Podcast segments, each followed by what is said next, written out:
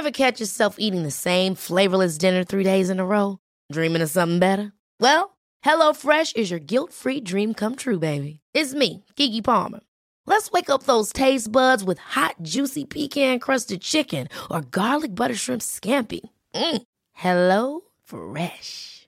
Stop dreaming of all the delicious possibilities and dig in at HelloFresh.com. Let's get this dinner party started.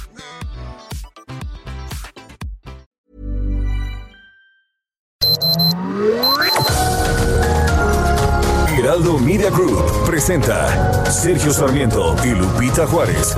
Información veraz y oportuna con un toque personal y humano. Por El Heraldo Radio, donde la H suena y ahora también se escucha.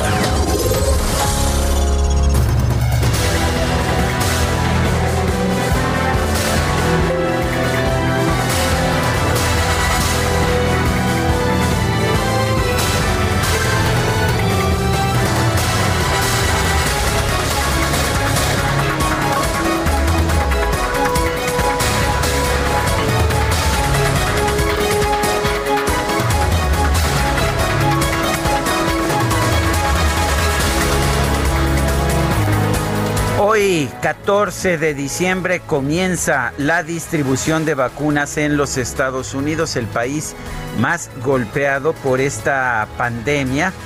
Eh, es, el, es uno de los primeros países que está empezando la distribución, ya lo había empezado con anterioridad el Reino Unido. De hecho, desde ayer comenzaron los primeros envíos de las dosis. Los camiones refrigerados de los operadores logísticos FedEx, UPS y Boyle comenzaron a dejar atrás la planta de Pfizer en Portage, Michigan, con los primeros arcones ultrafríos en los que deben ser transportados los, estos, estas dosis de las vacunas. Y bueno, se han establecido 600 puntos de vacunación en todo el país con ayuda de las Fuerzas Armadas. Según el programa, los primeros en ser inmunizados serían los trabajadores de la salud y los residentes de los asilos de ancianos. La campaña de vacunación en la Unión Americana se perfila para convertirse en el mayor esfuerzo de inmunización en la historia del país de arranque, nada más de arranque, se van a aplicar 3 millones de dosis de la inyección de Pfizer, que tiene, según las pruebas preclínicas, las pruebas clínicas, 95% de efectividad.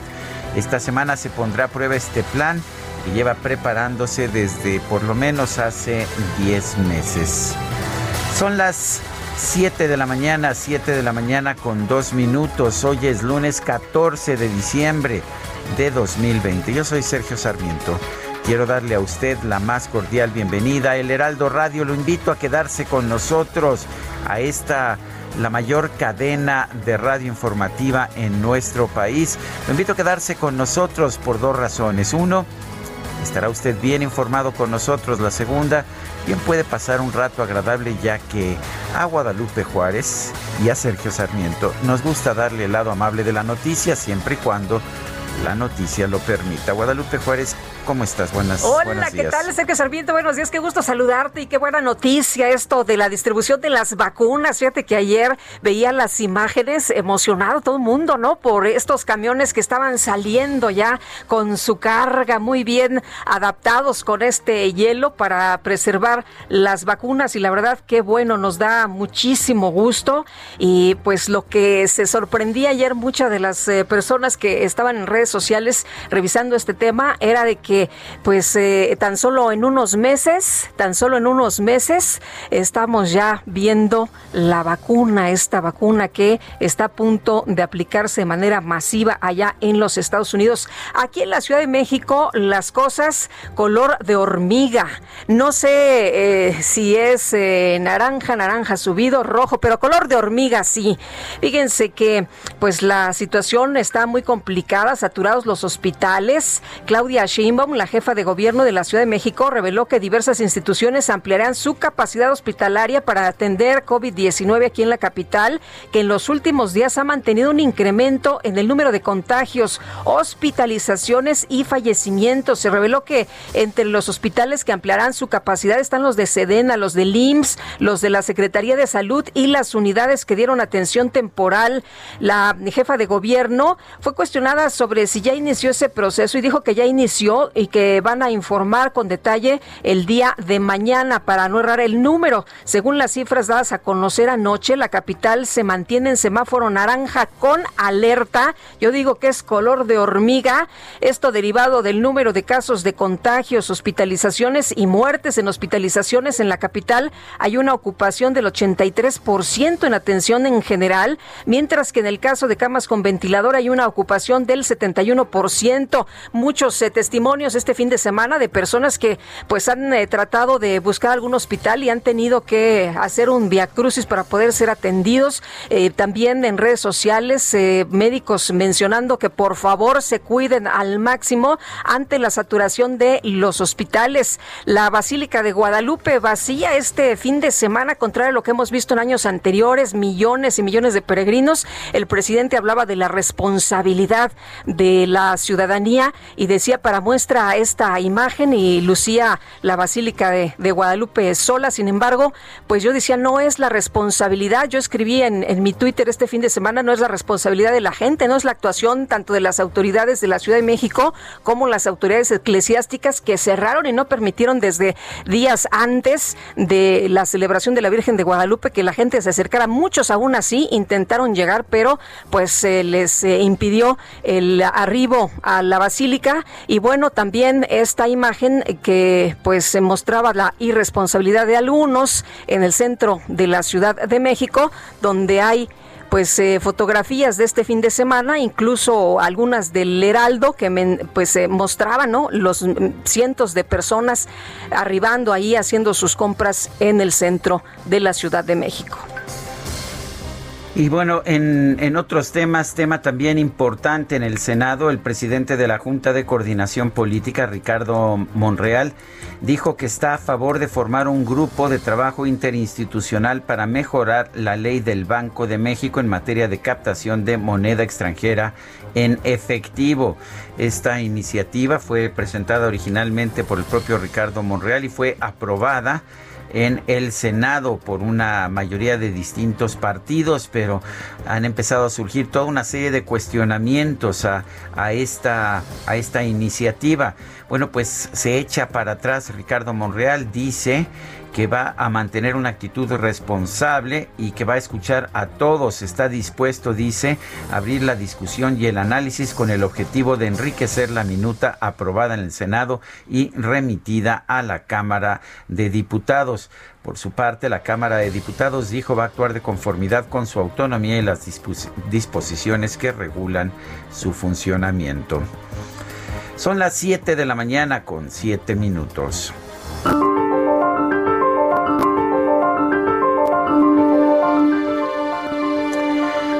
Va a desaparecer un día. Es como un milagro, va a desaparecer. Es lo que Donald Trump decía del coronavirus cuando empezó la pandemia.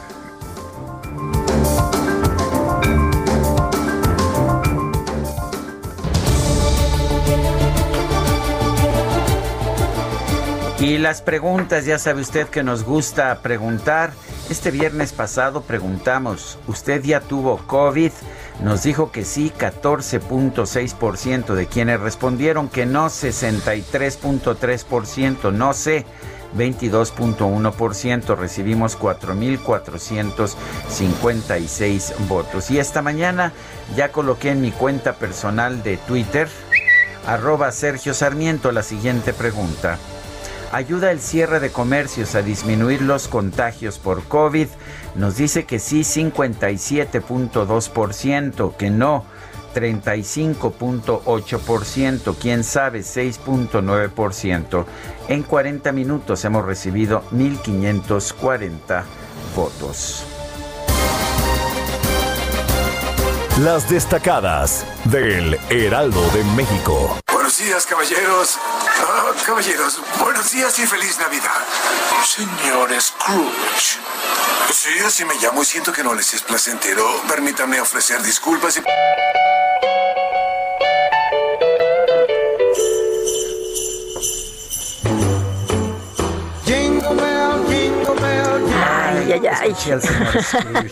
Eso me gusta, eso me gusta.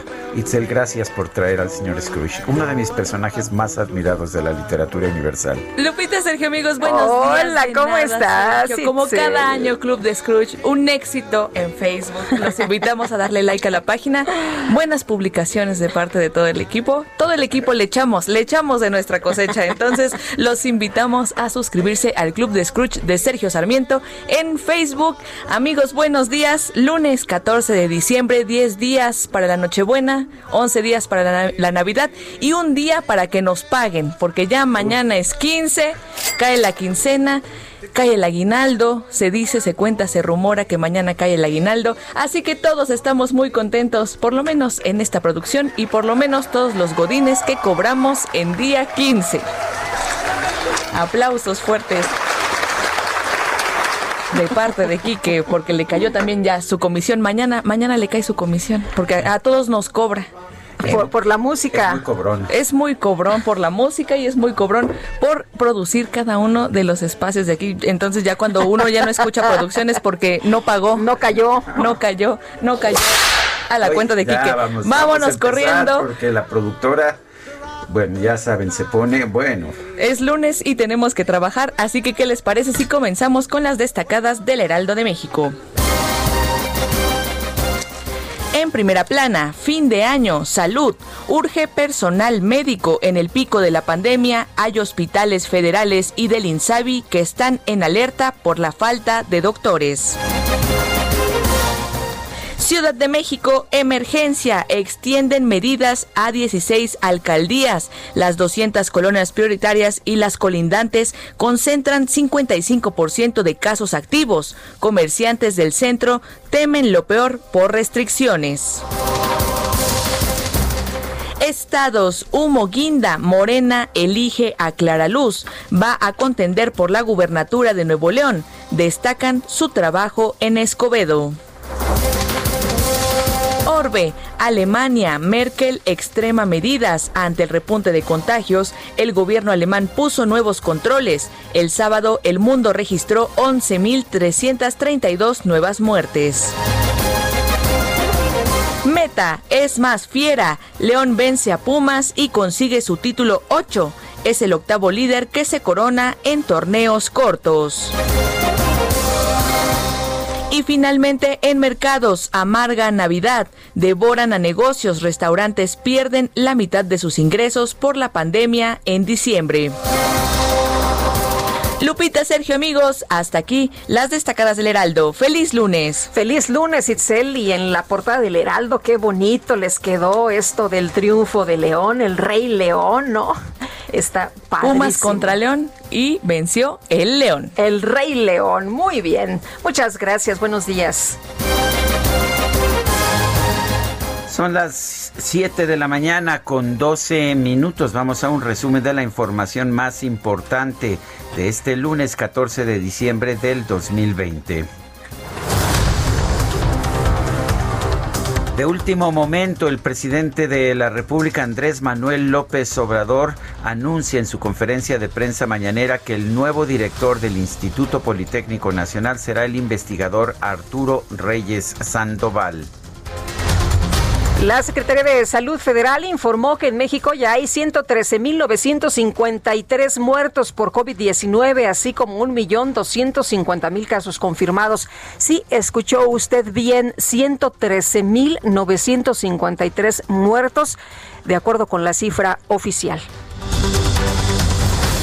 Rui López Ridaura, director general del Centro Nacional de Programas Preventivos y Control de Enfermedades, informó que la mayoría de las personas que murieron por COVID-19 en México solicitó atención médica a cinco días de presentar los síntomas, mientras que el promedio de pacientes recuperados lo hizo antes de los tres días. Vemos que la gente que acudió de dos a tres días tiene un poco más del 50% del riesgo de fallecer en comparación con aquellos que acudieron de manera temprana. En aquel grupo que tardó de cuatro a cinco días, tiene un riesgo de casi el 80% de incremento de riesgo. Y aquellos que tardaron de seis a más días, vean ustedes, es casi el doble, más del doble.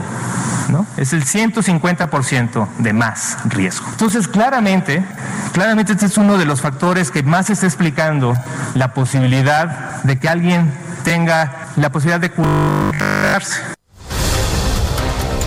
Bueno, Rui López también informó que en la Ciudad de México se registra una ocupación del 83% en camas generales, mientras que en el Estado de México es del 71% los estados que están por arriba del 50% y estados que están por arriba del 70%, donde ya lo consideramos como una alerta muy importante, porque esto tiende a crecer y hay cada vez menos disponibilidad. Y en ese caso, por arriba del 70% está la Ciudad de México y Estado de México. El gobernador del Estado de México, Alfredo del Mazo, informó que ante el repunte de casos de COVID-19 a partir de este lunes, se van a reducir los horarios de operación de los establecimientos y actividades no esenciales en toda la entidad.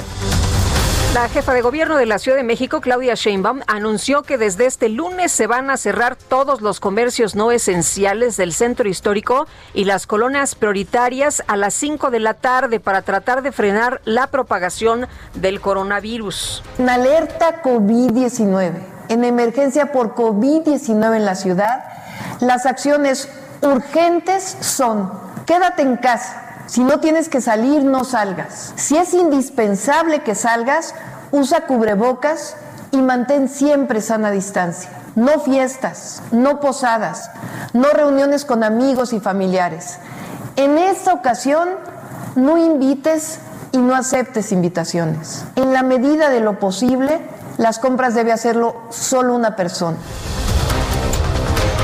La Asociación Nacional de Tiendas de Autoservicio y Departamentales informó que ante el aumento de hospitalizaciones por COVID-19, los 36 establecimientos adheridos al organismo que operan en el centro histórico de la Ciudad de México van a cerrar los días lunes hasta nuevo aviso, aunque esto me imagino significa que habrá mayor aglomeración en el resto de los días.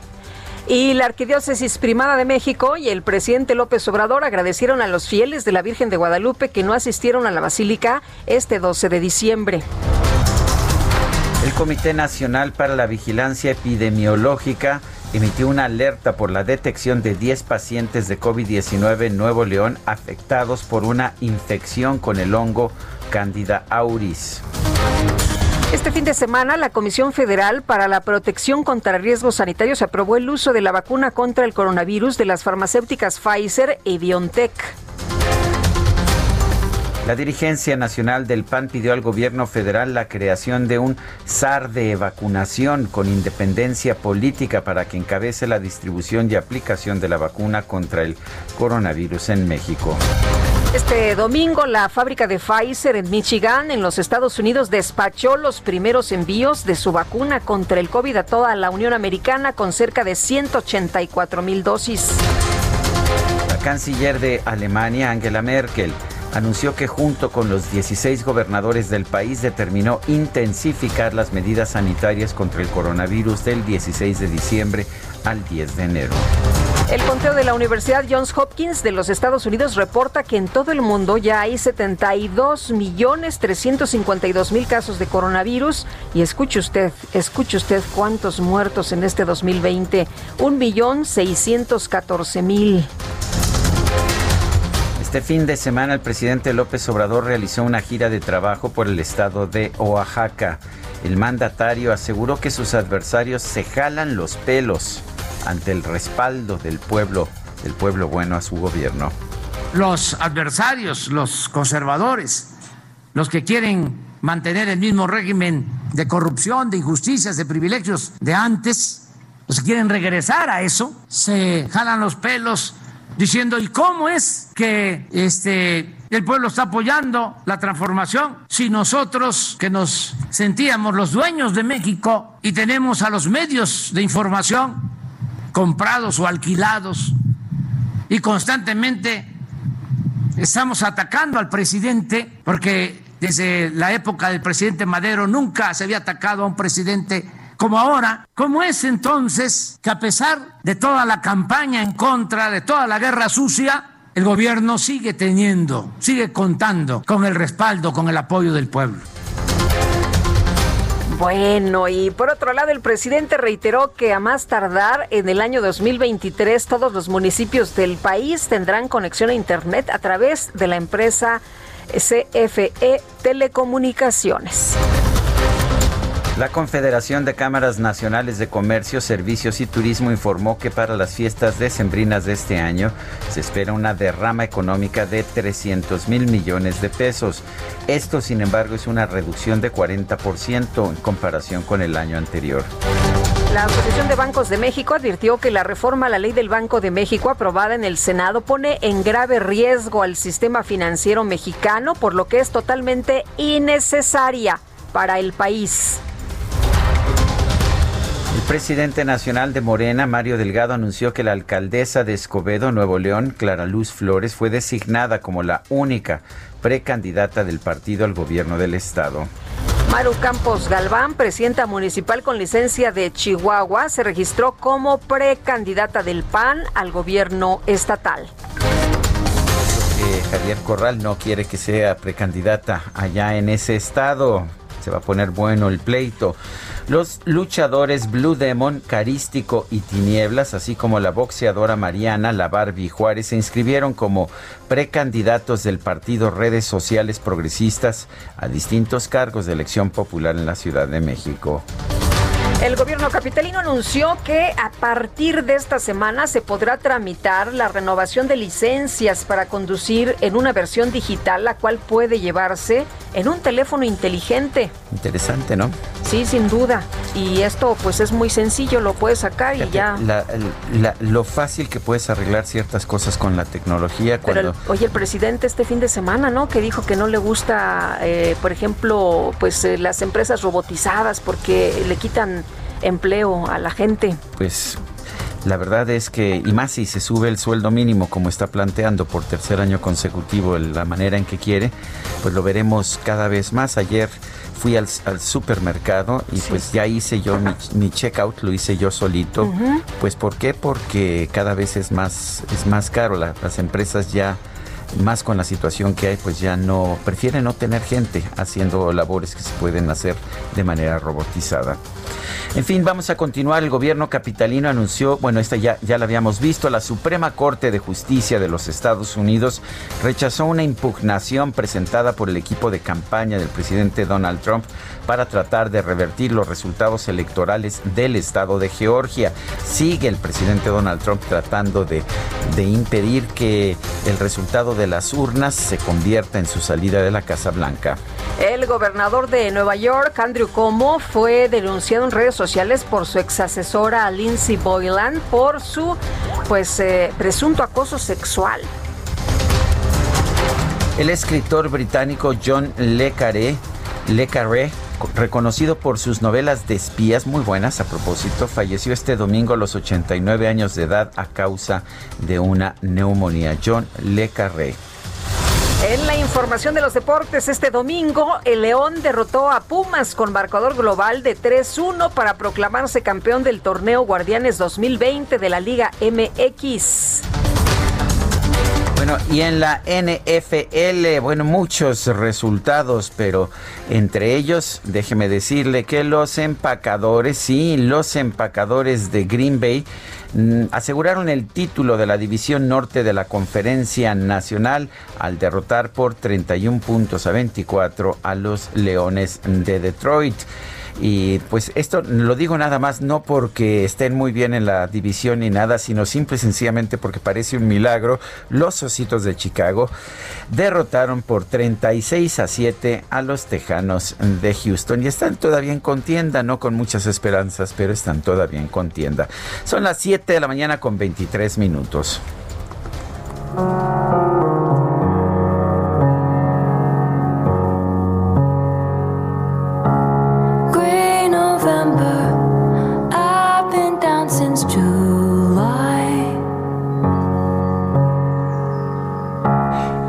De ser curioso. El, sábado me amanecí con ganas de Taylor Swift y puse todo su álbum Folklore que dio a conocer hace algunos meses. De hecho, el viernes pasado eh, lanzó un nuevo álbum en este 2020. Ha estado encerrada en la pandemia, ha estado componiendo y haciendo música como loca a la distancia con algunos de sus colaboradores y publicó este álbum Evermore.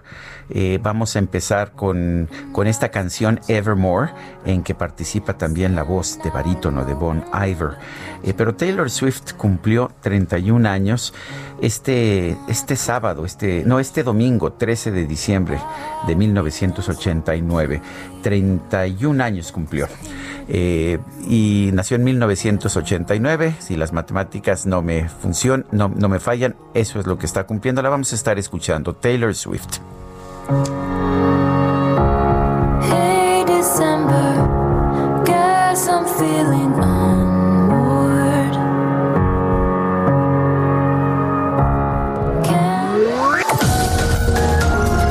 Sergio Sarmiento y Lupita Juárez quieren conocer tu opinión, tus comentarios o simplemente envía un saludo para ser más cálida esta mañana. Envía tus mensajes al WhatsApp 5520 109647.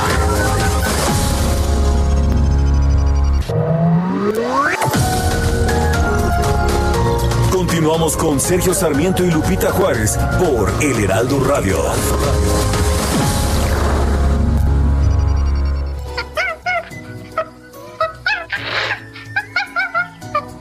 Desde 2003, cada 14 de diciembre se celebra el Día Mundial de los Monos.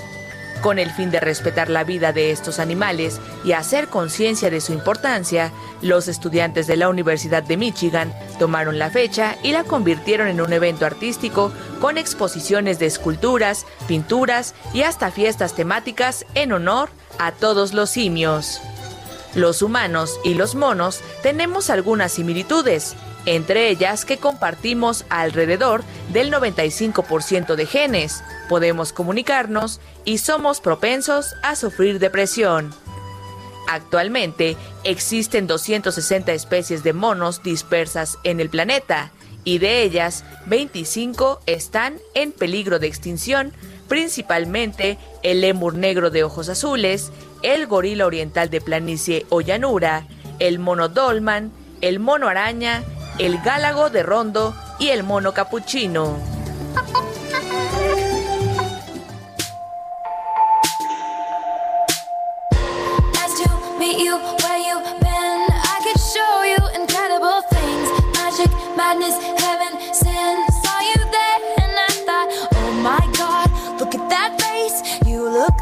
my next mistake. Love's a game, wanna play. Money, and tie. I can like a magazine. Rumors and I know you heard about me. So hey, let's be friends. I'm dying see how this one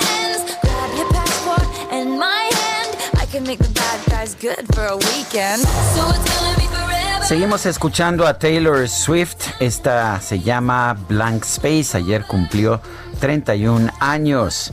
Y bueno, pues ah, la verdad es que yo no sé por qué tuve un fin de semana de Taylor Swift y, resultó que era su cumpleaños y yo no sabía, no me enteré. Ayer. Hasta que Carla Ruiz, nuestra productora, nos hizo llegar las propuestas para la música y dije, tiene que ser Taylor Swift. Y como como ya como ya está muy avanzada la quincena, no hubo recursos, no hubo recursos para enfrentarse a eso. Hubo quien quería Cricri, me imagino, pero pues lo hemos tocado en muchas ocasiones. Taylor Swift no, y la verdad es que sí me gusta mucho Taylor Swift. Y que no, que no se ponga celosa Dalia de Paz, quien hoy cumple años también, porque como es Día del Mono, y ella es muy mona. Muy bonita. decidió también tener su cumpleaños este día. que, nos anda escuchando por allá en Qué llevados acá, dicen que nosotros también nos vemos muy bonitos. Así es. Bueno, ¿qué, qué, nos decía este? Felicidades, ¿eh? Felicidades, ustedes también se ven bonitos. nos decía que compartimos el 95% del ADN sí, imagínate nada más. Bueno, pues felicidades Dalia de Paz, quien ha sido nuestra colaboradora, nuestra amiga, nuestra cómplice durante tantos años. Gracias Dalia de Paz por todo el apoyo, gracias por tu inteligencia, pero sobre todo por tu sonrisa. Cómo me cae bien Dalia de Paz. Y tenemos un más. Abrazo, un, abrazo, fuerte abrazo. Creo, creo que anda todavía allá en Chiapas. Abrazo a ella y a su mamá. A su mamá porque, pues como buena hija, ella está ahí al pie del cañón con su madre. Bueno, y tenemos mensajes de nuestros amigos del auditorio. Muy buenos días, gracias por la música navideña. ¿Qué tal, Quique? Itzel, no hombre, son un hit, ¿eh? Son un hit imparables. Un abrazo para los mejores periodistas de México y su equipo desde Oaxaca. Saludos a todos nuestros amigos allá en Oaxaca. Y dice, dice otra persona, parece, así, ah, Elizabeth de Iztapaluca. Dice, yo estoy en desacuerdo con este gobierno en el sistema de salud, pero en el caso del COVID sigue subiendo porque la gente no entiende. Siguen como si nada pasara, sin usar cubrebocas, haciendo fiestas, pero en fin, cuidémonos mucho. Venturosa semana lograron evitar la segunda ola con medidas insuficientes para controlar la primera, Rodolfo Contreras, desde Querétaro. Son las 7 de la mañana con 34 minutos, 7 con 34. Este domingo la fábrica de Pfizer en el estado de Michigan, en los Estados Unidos, despachó los primeros envíos de su vacuna contra el COVID-19 a toda la Unión Americana. Este primer envío es de 184 mil dosis. Juan Guevara desde Houston nos tiene toda la información. Adelante, Juan. Sergio, Lupita, muy buenos días. Así es, se empezaron a distribuir ya las vacunas en los Estados Unidos, en donde 145 sitios en la Unión Americana que, incluyen eh, Los Ángeles, Ohio y Michigan, 425 sitios el martes y 66 sitios el miércoles. Tiendas como CVS y Walgreens están poniendo anuncios afuera de sus tiendas para que la gente entienda que las vacunas no están disponibles para el público en general, simplemente para trabajadores en cuidados intensivos y personas de alto riesgo. Fíjense que serán meses a fines de febrero o principios, perdón, inicios de fines de fines de enero y principios de febrero, cuando la población en general va a empezar a tener acceso a las vacunas. Hay una cosa importante para la audiencia en México que está pensando venirse a Estados Unidos y vacunarse, quiero decirles que no será posible hasta el momento se sabe que tendrán que residir en los Estados Unidos y tener que comprobarlo con su licencia de conducir o algún tipo de documento con eh, eh, dirección en los Estados Unidos para que tengan acceso a la vacuna a fines de enero y principios de febrero. Y bueno, rápidamente nada más decirle a nuestra audiencia que hoy se eh, junta el colegio electoral iniciando a las 10 de la mañana para cerrar el ciclo de elección y bueno, eh, Now tendrá la transmisión en vivo, obviamente, que compartiremos con el Heraldo, de donde la gente en el colecto electoral, los, los electores, estarán cerrando el ciclo de elección para declarar como, como vencedor a Joe Biden y a Kamala Harris. Bueno, pues va a ser va a ser interesante porque no hay ninguna duda, ¿no? De que el colegio electoral dispondrá eso. Sí, así es, no hay ninguna duda, es simplemente un tema protocolario pero eh, pues Donald Trump apareció ayer en varios medios informativos, específicamente Fox y Newsmax, diciendo que iba a seguir luchando. Realmente no sabemos qué va a luchar. Lo que esperamos es que en los próximos días anuncie su candidatura, eh, oh my God, para el 2024. Así que bueno, ahí nomás les digo. Muy bien. Bueno, pues o sea que no va a desaparecer tan fácilmente del escenario. Muchas gracias. Lamentablemente. Saludos. Gracias, saludos. Bueno, y el director general de Senaprese, Rui López, informó que México registra un incremento del 10% en los casos de COVID-19. Gerardo Suárez, tú que has estado muy cercano a toda esta información, danos los detalles, cuéntanos, pues, cómo están las cosas en este momento. Buenos días. Hola, muy buenos días, Sergio Lupita. México registra un incremento de 10% en los casos de COVID-19.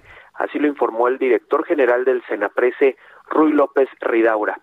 Al presentar las estimaciones sobre los contagios en nuestro país, el funcionario dijo que ya habría más de un millón cuatrocientos veinticuatro mil casos de coronavirus SARS-CoV-2. Esto al corte de la semana 49 que transcurrió del 29 de diciembre al 5 de diciembre, del 29 de noviembre al 5 de diciembre pasados. Dicha cifra representa un aumento de 10% entre los casos reportados en la semana 49 y la 48, que corresponde del 22 al 28 de noviembre. Eh, en esta conferencia vespertina de Palacio Nacional, Ruy López Ridaura dijo que este ascenso evidencia la gran actividad de transmisión de la epidemia en nuestro país y atribuyó parte de la misma a la emergencia por COVID-19 que se vive en la Ciudad de México, donde la ocupación hospitalaria es muy alta, de 83% en camas generales y poco más de 70% en las de ventilador, y la población sigue en riesgo de retroceder a semáforo, a semáforo de riesgo rojo en la capital. Además, Ruy López Ridaura advirtió que esperarse a buscar atención médica aumenta hasta en más del doble el riesgo de fallecer por COVID-19. Recordó que al presentar síntomas de enfermedad respiratoria es clave acudir a los servicios de salud en los primeros dos días después de la aparición de signos. Sin embargo, se ha observado que hay personas que tardan hasta seis días en buscar esta atención médica y en esos casos se duplica el riesgo de fallecer por un cuadro grave de COVID-19. Así que llamó a acudir en las primeras 48 horas de inicio de síntomas a buscar atención médica para evitar estos cuadros graves de COVID-19. Este es mi reporte. Gracias, Gerardo. Buen día. Buenos días. El excomisionado nacional de la influenza, Alejandro Macías, indicó que la carga de trabajo que lleva el personal de salud por la pandemia de COVID-19 y el cansancio, este cansancio acumulado por meses con jornadas extenuantes, está pues imponiendo una carga, una carga emocional, una carga eh, pues también de de, cansancio a los médicos de nuestro país. Alejandro Macías, lo tenemos en la línea telefónica. Doctor Macías, ¿cómo está? Buenos días. Doctor Hola, doctor. A ver, parece que no nos está escuchando. Vamos a tratar de. La comunicación.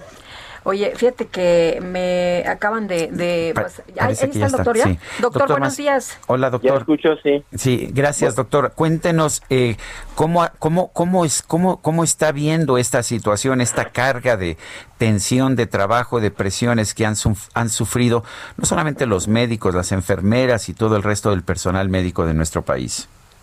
Sí, Sergio. Em, yo creo que ya es una carga fuerte, hay cansancio, hay fatiga, eh, un poco de desesperación también. Hay que decir que cada vez que se ve que la sociedad no responde realmente, se siente en los servicios de urgencia porque lo primero que dice uno, bueno, no están viendo lo que está pasando. Independientemente de eso, pues con el incremento del eh, o la llegada de la época de frío, en buena parte de la República están incrementando los casos y se están volviendo a saturar los hospitales públicos y privados. Entonces es una situación otra vez muy tirante ya en, en los servicios de salud, particularmente los hospitales que tienen pacientes de COVID. Macías, hemos visto en las últimas semanas, particularmente estos dos últimos fines de semana, cómo aquí en la Ciudad de México se atiborra el centro histórico, eh, mucha gente que sale a hacer compras en otras partes de la República Mexicana también, gente que va, pues, y, ya está, eh, lo entendemos, están hartos, eh, quieren disfrutar y se van incluso a las fiestas clandestinas. ¿Qué les dice usted a estas personas que parece que de plano no, pues no entienden? Sabemos que hay gente que tiene que trabajar, que tiene mucha necesidad, que si no va ese día no come, pero ¿qué les dice usted a los demás? Sí, eh, en efecto, hay gente que hay que entender que tiene que salir porque si no trabaja hoy no come mañana, pero con excepción de eso, además es, es en verdad una falta de conciencia. Exigimos del gobierno, está bien, al gobierno hay que exigirle, criticarlo, hay que exigirle todo lo que se pueda, pero también hay que decir que, el semáforo está dentro de cada uno de nosotros. Si, si no hacemos caso, va a haber consecuencias para nosotros mismos o para nuestras propias familias.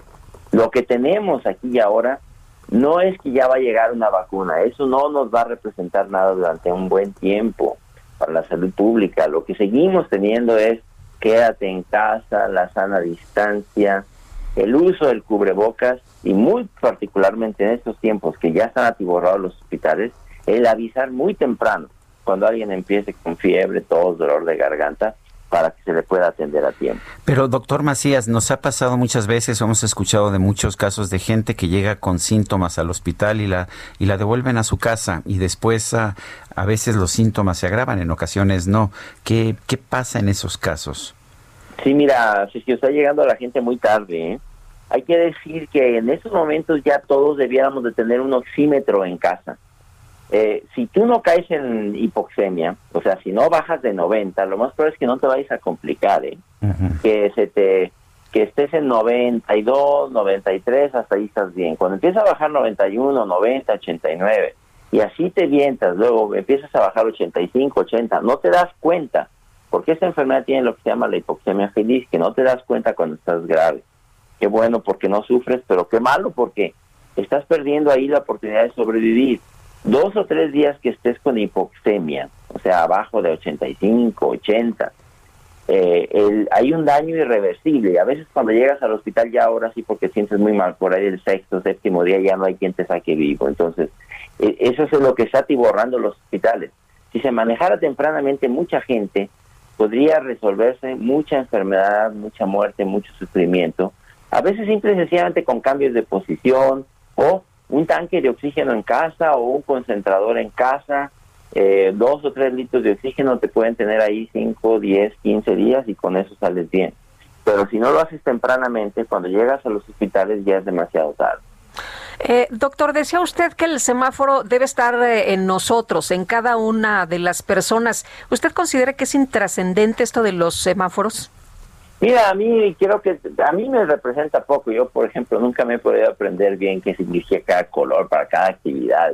Yo creo simple, yo lo único que veo es hospitales llenos, terapias intensivas que ya no tienen lugar y con el solo hecho de que nos digan hay mucha actividad debiera ser suficiente para hacer conciencia de las de, quedarse en casa, la sana distancia, y todo eso que hemos dicho. Eh, a mí sí me parece que el semáforo no significa demasiado, porque ya además el gobierno ha perdido la, la capacidad de regular eso, como decía, eso debe estar en cada quien. Em, el, el gobierno puede activar mucha, puede, perdón, controlar mucha de la actividad regular pero, o formal, pero no la informal, y eso es prácticamente incontrolable. La gente que simple y sencillamente no hace caso, también eso es demasiado. Bueno, ¿hay algo que deberíamos estar haciendo diferente?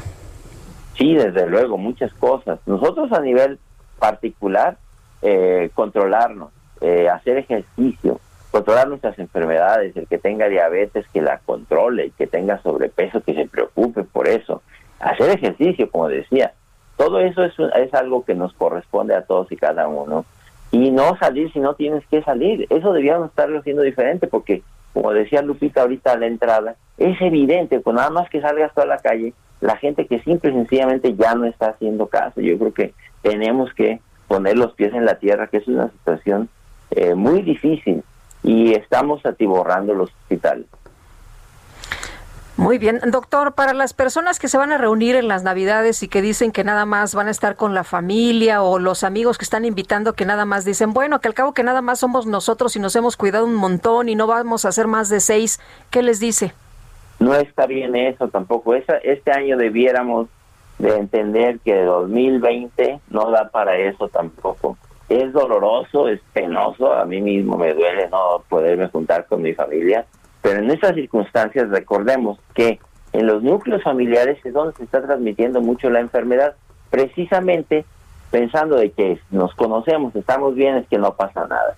en esas circunstancias la gente lábil la gente de edad avanzada, el tío, el abuelo, el papá, eh, se enferma de los jóvenes que salieron o de la gente que salió y que tiene el virus sin darse cuenta y en un espacio cerrado se va a contagiar.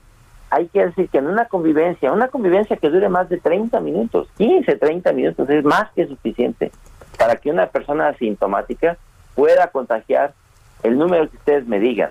Eh, los estudios de brotes muestran que un sol, una sola persona asintomática puede contagiar 50, 60 personas si se dan las condiciones. ¿Qué condiciones son? Precisamente las de las fiestas navideñas, espacios cerrados donde hay un grupo de personas respirando el mismo aire. Y eso, la Navidad no es excluyente, por el contrario. Pues muy bien, lo tomaremos en cuenta. Doctor Macías, muchísimas gracias.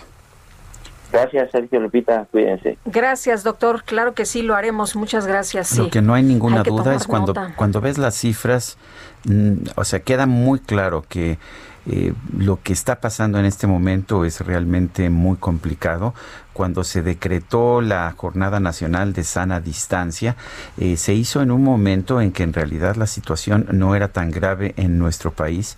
Eh, se trataba de impedir, por supuesto, que, que esto se propagara, pero a ver, cuando se declaró esta Jornada Nacional de Sana Distancia, se reportaban 51 casos nuevos diarios y dos fallecimientos.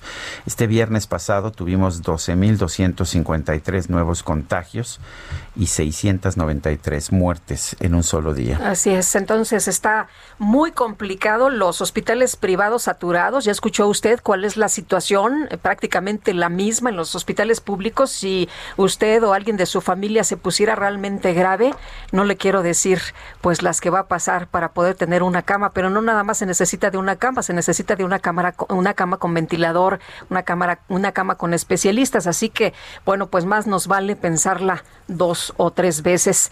Y ya son las siete de la mañana con 49 minutos. Vámonos con Mónica Reyes.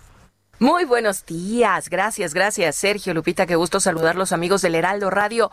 Paren oreja caballeros porque vamos a platicar así brevemente sobre la potencia sexual, como dice Pausazo. Hay pero puede haber más. ¿Cómo estás? Buenos días. Mucho más. ¿Cómo están, mi Moni? Así es. Les venimos a hablar de los tratamientos para la potencia y el placer, que estos han revolucionado los hábitos y las relaciones amorosas hasta en un 28%. Esto era lo más top que había en la tecnología a favor del placer masculino, pero actualmente fue lanzado en el mercado de todo el mundo, de todo el mundo, mi Moni, el suplemento alimenticio, mm. el suplemento alimenticio, que este da el mismo resultado, pero que tiene muchísimas ventajas tanto en potencia como en placer, además de que usted no va a tener estos efectos colaterales de los antiguos medicamentos, que era dolor de cabeza, hipertensión, incluso infartos. Hoy el negro es el nuevo azul. Marque en este momento al 800 230 mil o visite compralo.tv. Marque en este momento 800 230 mil porque en la compra de un frasco de este novedoso tratamiento usted se va a llevar otro completamente gratis. Es una belleza. Es momento que entre en esta era y que se permita con estos nuevos productos y esta tecnología, pues tener una vida al 100% y aprovechar esta promoción porque va a tener muchas nochebuenas. Mm, muy bien. Tiene que marcar al 800 230 mil 800 230 mil o visitar cómpralo.tv porque en la compra de un frasco de este novedoso tratamiento se lleva otro completamente gratis. Quien ya lo ha probado, Moni, ya no regresa al antiguo tratamiento. Esto es una belleza. Así es. 800 230 mil, compre un frasco, se lleva otro y va a estar al 100% en su vida íntima. Black is the new blue, no se le olvide. 800 230 mil, mi Moni. Claro, amigos, a marcar y es un buen regalo para ustedes, mis preciosas mujeres, para que se lo den a la pareja, ¿verdad? Es regalo para ambos. Es regalo para dos. Así es que a marcar al teléfono 800 mil. Gracias, Pau. Gracias a ti, Continuamos. Y son las 7 de la mañana con 51 minutos. Vamos con Alan Rodríguez, está ya en La Raza, en la Ciudad de México. Adelante, Alan. Sergio Lupita, muy buenos días. Nos encontramos en estos momentos sobre la lateral del circuito interior, muy cerca del cruce con la Avenida de los Insurgentes, frente al Hospital de la Raza. Esta mañana tenemos en este punto un operativo por parte de la Secretaría de Seguridad Ciudadana, elementos de tránsito que quienes están evitando que vehículos particulares se estacionen frente a este nosocomio. Y es que durante el fin de semana la ocupación de las camas para la atención de COVID-19 en los tres hospitales de esta zona, eh, pues llegó completamente a su saturación, por lo cual hubo muchas personas que esperaron el momento de la atención de sus pacientes a bordo de sus vehículos, por lo cual abarrotaron toda esta vialidad. Afortunadamente, el día de hoy pues se ha evitado esta situación y todas las personas que llegan para acudir y pedir atención para sus pacientes son desviados hasta la clínica 29, la cual nos informan es la única en la zona de Gustavo Amadero que cuenta en estos momentos con la atención para estos pacientes. Por lo pronto, Sergio Lupita, comentarles que en dirección hacia la zona del eje 2 norte se encuentra en estos momentos la vialidad bastante fluida. Bueno, pues muchas gracias, Alan Rodríguez, por esta información. Excelente día, estamos al pendiente. Bueno, y tenemos a Javier Ruiz también en el centro de la Ciudad de México. ¿Qué tal, Javier? Hola, Lupita Sergio, ¿qué tal? Excelente mañana. Pues Lupita, teníamos desde muy temprano cerca de 70 trabajadores de la empresa de versión Interjet, pues manifestándose justamente en la avenida José María Pinozales al calle de la, al cruce de la calle Venustiano Carranza, están exigiendo que el gobierno federal intervenga justamente en los pagos debido a que llevan pues 13 meses eh, sin cobrar con la pandemia, pues se les ha hecho bastante complicado. Hasta el momento ya les dieron una mesa de diálogo en la Secretaría de Gobernación y poco a poco se han retirado. Lo que tenemos son bastantes problemas viales a la circulación, ya que el único acceso hacia el primer cuadro es sobre 20 de noviembre y la salida sobre la avenida José María Pino Suárez. Incluso las personas que están caminando también ya se les, a partir de hoy ya se les ha restringido pues los accesos por algunas eh, calles, las entradas únicamente pueden ser por 5 de mayo, 16 de septiembre, Donceles, la calle de Belisario Domínguez, Isabel Católica, y para salir del centro histórico únicamente lo pueden hacer a través de la calle de Francisco Madero, el Océano Carranza, la calle de Belisario Domínguez, Tacuba, Simón Bolívar, 5 de febrero y Pino Suárez. Así que hay que evitar pues eh, llegar al zócalo, quien pueda quedarse en casa que lo haga, porque los contagios pues verdaderamente están a la alza y hay que evitar principalmente pues aglomeraciones. De momento, Lupita Sergio, el reporte que tenemos. Tienes toda la razón, Javier. Muchas gracias. Buenos días. Estamos atentos. Hasta luego. Buen día. Y nos decías que había un mensaje. De Sofía Guadarrama, ¿nos da tiempo rapidito? rapidito. Ya ves que los rituales de fin de año la gente se pone que el calzón rojo para el amor y que el Así blanco para la paz y que el amarillo para la lana. Sí. Nos dice, olvídate de los calzones para la cena de año nuevo, utiliza un cubrebocas blanco si quieres paz, esperanza, armonía y salud, rojo si quieres amor, pasión y fuerza, amarillo si quieres dinero, negocios, prosperidad y abundancia. ¿Qué te parece? Pues con esa nos quedamos. Regresamos. Sergio Sarmiento y Lupita Juárez quieren conocer tu opinión, tus comentarios o simplemente envía un saludo para ser más cálida esta mañana. Envía tus mensajes al WhatsApp 5520 109647.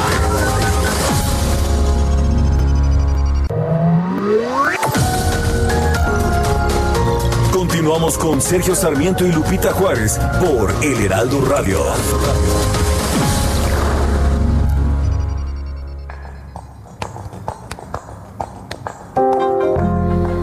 Vintage tea, brand new phone, high heels on, cobblestones. When you are young, they assume you know nothing. Sequin smile, black lipstick, sensual politics. When you are young, they assume you know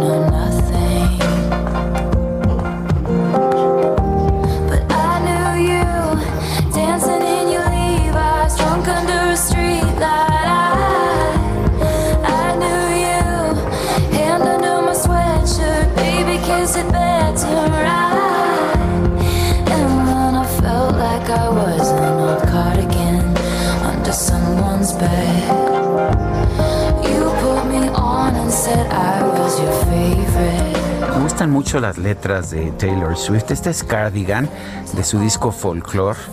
Eh, lo que dice en esta frase que estábamos escuchando, en esta, en esta, pues en estos versos es y cuando me sentí como un viejo cardigan, un viejo suéter bajo la cama de alguien, tú, te, me pusiste, tú te pusiste este suéter y dijiste que era tu favorito. Así son las letras, eh, con unas metáforas muy interesantes. Fíjate lo que son las cosas. Este disco folklore lo, lo lanzó lo lanzó Taylor Swift el 24 de julio en medio de la pandemia. Hay un documental que de hecho se está exhibiendo en, en la página de Disney eh, en que cuenta que es- estaba tan desesperada por la pandemia que se puso a escribir como loca y sacó un montón de canciones.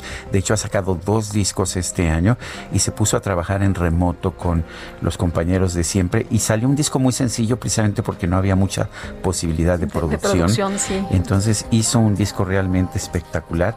Y hay otra cosa muy interesante de este disco. Las 16 canciones de este disco Folklore, las 16 debutaron en la primera semana en el Hot 100 de Billboard, lo que convirtió a Swift en la mujer con más entradas en la lista con 113, pero las 16 de Folklore de inmediato estuvieron en la lista de las más de las 100 más escuchadas. La número uno fue esta, Cardigan. Por supuesto. Oye, y muchos, eh, muchos también que han estado trabajando en la pandemia, que pues han sacado esta eh, situación de desesperación a lo mejor, o tratar de ponerle el lado positivo a las letras, a la música, que lo han estado haciendo durante este confinamiento. Nos eh, escriben nuestros amigos del auditorio y tenemos muchos mensajes. Buenos días. Considero que debería hacerse una difusión de la transmisión del virus de acuerdo a la idiosincrasia de la población, ya que se nota que no lo saben. Coincido con el doctor Macías. Atentamente, Jaime Mandujano. Y nos dice otra persona, buen día Sergio y Lupita, excelente mañana. Qué hermosa se veía nuestra ciudad sin la basura que dejan los peregrinos y vialidades libres de sus estorbosos camiones. Soy católica, pero hay que ser conscientes de lo mal que hacen a la ciudad. Buenos días, Sergio Lupita. Tengo una duda. ¿Cómo le hacen para tener tiempo de leer? Trabajan todo el día y Sergio hasta tiene tiempo de oír música. ¿A qué hora? Eh, para contestarle a AMLO, sí, me tiene perpleja su popularidad y yo no tengo poder ni soy corrupta. Creo que su popularidad se debe a mucha ignorancia. Les mando un abrazo, Patricia, la de Torreón. Saludos a nuestros Tenemos amigos. muchas Patricias Sí, en ¿verdad? todos Ya se están identificando unas con otras. A, a ver, yo no sé, para mí leer es un es un vicio. Este, ayer me puse a leer en la noche. Cuando escucho música, escucho música todo el día. Cuando estoy leyendo, escucho música. Y ayer yo no sé por qué me entró lo de Taylor Swift. Me puse a escuchar su disco Folklore y realmente me gustó. Terminé escuchándolo tres veces. Ah, qué maravilla. Y luego que me entero que es su cumple. Pues Y bueno, y me puse a escuchar Evermore, que es el nuevo disco, eso ayer por la noche, mientras veía un juego de fútbol americano todo sin eso, sonido. eres multitask. Soy multitask, debo Bueno, decir. yo la verdad no puedo leer y escuchar música. Ah, no, yo sí. yo me siempre. confieso, yo o escucho música o leo porque si no termino cantando en vez de leer. y me despaché en mis ratos libres una novela de Rosa Montero que se llama La Buena Suerte. Ah, dicen que está muy buena, Me gustó mucho. Yo estoy leyendo, eh, yo estoy leyendo en estos momentos un libro de Esther Perel, una, pues una psicoanalista muy reconocida a nivel internacional que ha escrito sobre todo sobre la infidelidad y este se llama Mating in Captivity. Es algo así como el sexo en el cautiverio. El cautiverio es el matrimonio, señores y señoras. ¿eh? Son las 8 de la mañana con 5 minutos. El pronóstico. Como los bonobos. Ay, bueno. Vámonos. ¿Cómo dijiste? que- A ver, lo vas a decir al aire. que en este día ¿Del mono? del mono, nada como los bonobos, ¿no? Eso es. Ya después Ahorita nos platicas, pero antes vámonos con Patricia López, que estaba con nosotros ahí esperando a dar toda la información. Patricia, qué gusto saludarte, muy buenos días. Hola, ¿qué tal? Sí, No, no nos digas, escuchando. Patricia, que tú eres Patricia, la del Servicio Meteorológico Nacional. Efectivamente. Muy bien. Adelante, Patricia. Les comento, Sergio Lupita, que este día el Frente Frío número 20 se extenderá sobre el oriente y sureste del país. Ocasionará lluvias puntuales muy fuertes en Veracruz, esto por la parte sur del estado, en Oaxaca, en la parte norte y en Tabasco, así como lluvias puntuales intensas en Chiapas. La masa de aire polar ocasionará rachas fuertes de viento sobre el norte y noreste del país, además de ambiente frío a muy frío sobre el norte, centro y oriente de México. También se pronostica evento del norte muy fuerte a intenso en el litoral de Tamaulipas, Veracruz y gradualmente en el Golfo de Tehuantepec. Aquí en la Ciudad de México se pronostica cielo despejado por la mañana con incremento de nubosidad durante el día. No se esperan lluvias y la temperatura máxima estaría oscilando entre 22 a 24 grados centígrados y una temperatura mínima para el día de mañana de 9 a 11 grados centígrados. Ese sería el reporte. Muy bien, Patricia, muchas gracias. Buenos días. Gracias igualmente. Hasta luego. La Secretaría de Cultura eh, Federal anunció el cierre de los museos ubicados en la Ciudad de México a partir de hoy y hasta nuevo aviso. Esto es en atención a las recomendaciones emitidas por el gobierno de la ciudad para prevenir contagios por COVID-19. Inti Muñoz es el encargado de despacho de la Dirección General de Organización y Desempeño de la Secretaría de Cultura de la Ciudad de México. Inti Muñoz, ¿cómo estás? Buenos días. ¿Qué tal, Sergio? ¿Qué tal, Lupita? Me da muchísimo gusto saludarlos. Igualmente. A ver, a entonces no vamos a tener museos para nada este fin de año, ¿verdad?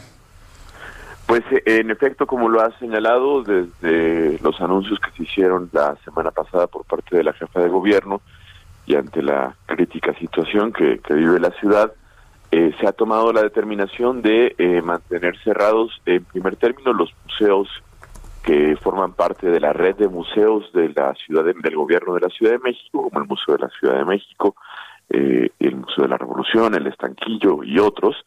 Eh, y a esta medida se han sumado también, eh, se ha sumado también la Secretaría de Cultura del Gobierno de México, lo cual llevará a eh, al cierre que es parte también de esta medida de los museos públicos más importantes que conocemos, como el Museo de Antropología, el Museo Nacional de Artes, el Museo de Bellas Artes. La medida es es eh, optativa para los museos privados, sin embargo, se han sumado solidariamente a la medida también ya eh, algunos museos privados importantes como el Museo Interactivo de Economía, el Papalote, el Museo del Niño, en fin. Esta medida tiene, tendrá, eh, bueno, es una medida de precaución eh, para ser parte de todo lo que hay que hacer a fin de, de, eh, evitar eh, el ascenso del número de contagios en el que estamos actualmente y eh, esperamos que tenga vigencia hasta los primeros días de enero, más o menos hasta el 10 de enero. Bueno, oye Inti, ¿y, y qué pasa mientras los museos están cerrados? ¿Hay eh, reparaciones? ¿Qué, ¿Qué tienen programado? Hay un ha habido durante la pandemia, recordemos que los museos estuvieron cerrados hasta agosto. Sí. Desde el inicio de la pandemia y, las estrategias de prevención sanitaria hasta el mes de agosto en que pudieron abrir eh, junto con los teatros y los cines al 30% de su aforo. Eh, ocurrió en los museos como ha ocurrido con prácticamente todas las instituciones e iniciativas cultura- culturales un, eh, un proceso de eh, búsqueda de alternativas de y, de creación de, de- de nuevas posibilidades, de nuevos públicos que ha resultado impresionantemente exitoso. Eh, eso hay que decirlo, la pandemia nos ha dejado para, algo que se quedará y es eh, el desarrollo de nuevas plataformas, nuevos medios, solamente la, la plataforma eh, de la Secretaría de Cultura de la Ciudad de México, que se llama eh, Capital Cultural en nuestra casa, tiene más de 21 millones de visitantes, ha registrado casi 95 millones de visitas y esto ha implicado que haya más público en los museos, más público eh, en los eventos culturales y artísticos, eh, más público visitando eh, bibliotecas, archivos, en fin. Eh, y entonces los museos han sido parte de esto. Eh, la, la cantidad de exposiciones en línea que se han generado durante la pandemia es, es bastante eh, eh, importante, es una oferta de calidad eh, eh, diversa y bueno, prácticamente todo lo que los museos han montado de forma presencial durante los últimos meses estará también también en línea. Además de que esto implica también pues tareas de y trabajos de, seguramente de mantenimiento, en fin, pero eh, pero sí una el, el, la- el sostenimiento de una intensa actividad. ¿Qué pasa con los museos que están fuera de, de la zona centro, del centro histórico de la Ciudad de México? Mm, Bueno, la, el planteamiento, la medida que, que implica los museos es para todos los que están en el, en el territorio de la Ciudad de México. La En Ciudad el México territorio, tiene- eso es. Sí, sí, claro, es, es- es para los museos de toda la Ciudad de México. En la Ciudad de México hay alrededor de 180 museos, somos una de las ciudades con más museos en el mundo y en efecto eh, más de la mitad se encuentran en el centro histórico. Eh, sin embargo, eh, eh, bueno, estamos trabajando para que esta medida se dé de forma ordenada, se dé de forma solidaria y siempre en un intenso diálogo, eh, en el marco de un intenso diálogo con quienes eh, dirigen y gestionan los museos de la ciudad, tanto públicos como privados, como mixtos, que son también una buena cantidad. Muy bien. Pues Cinti, muchas gracias por conversar con nosotros. Buenos días. Gracias, me da mucho gusto platicar con ustedes y nos, nos estamos en contacto. Claro que sí.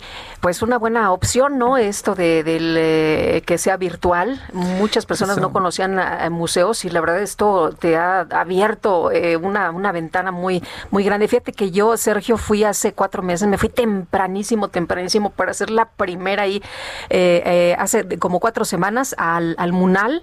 No sabes qué maravilla. E- Era el museo para mí solita, ¿eh? Sí. Sí, no había absolutamente nadie. Sensacional, un edificio increíble, espectacular. Y bueno, las obras, no, hombre, qué agasajo. Son las 8 de la mañana con 12 minutos. El Partido Acción Nacional exigió que se designe a un zar de la vacunación para que garantice la aplicación de vacunas con, contra el COVID-19 sin propósitos políticos, sin manipulación política. Misael Zavala, cuéntanos. Hola, Misael. Hola. Otra vez, Otra vez estamos falló. teniendo ahí algunos problemas de comunicación. Misael Zavala, Bueno, oye, me dicen que el titular de la Profeco estuvo hoy en la mañanera y que dio gracias a las héroas por mandar las remesas.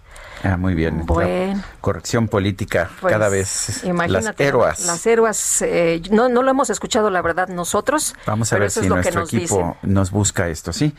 Bueno, vamos a, vamos a continuar. Misael Zavala ya está listo con su información. Adelante, Misael.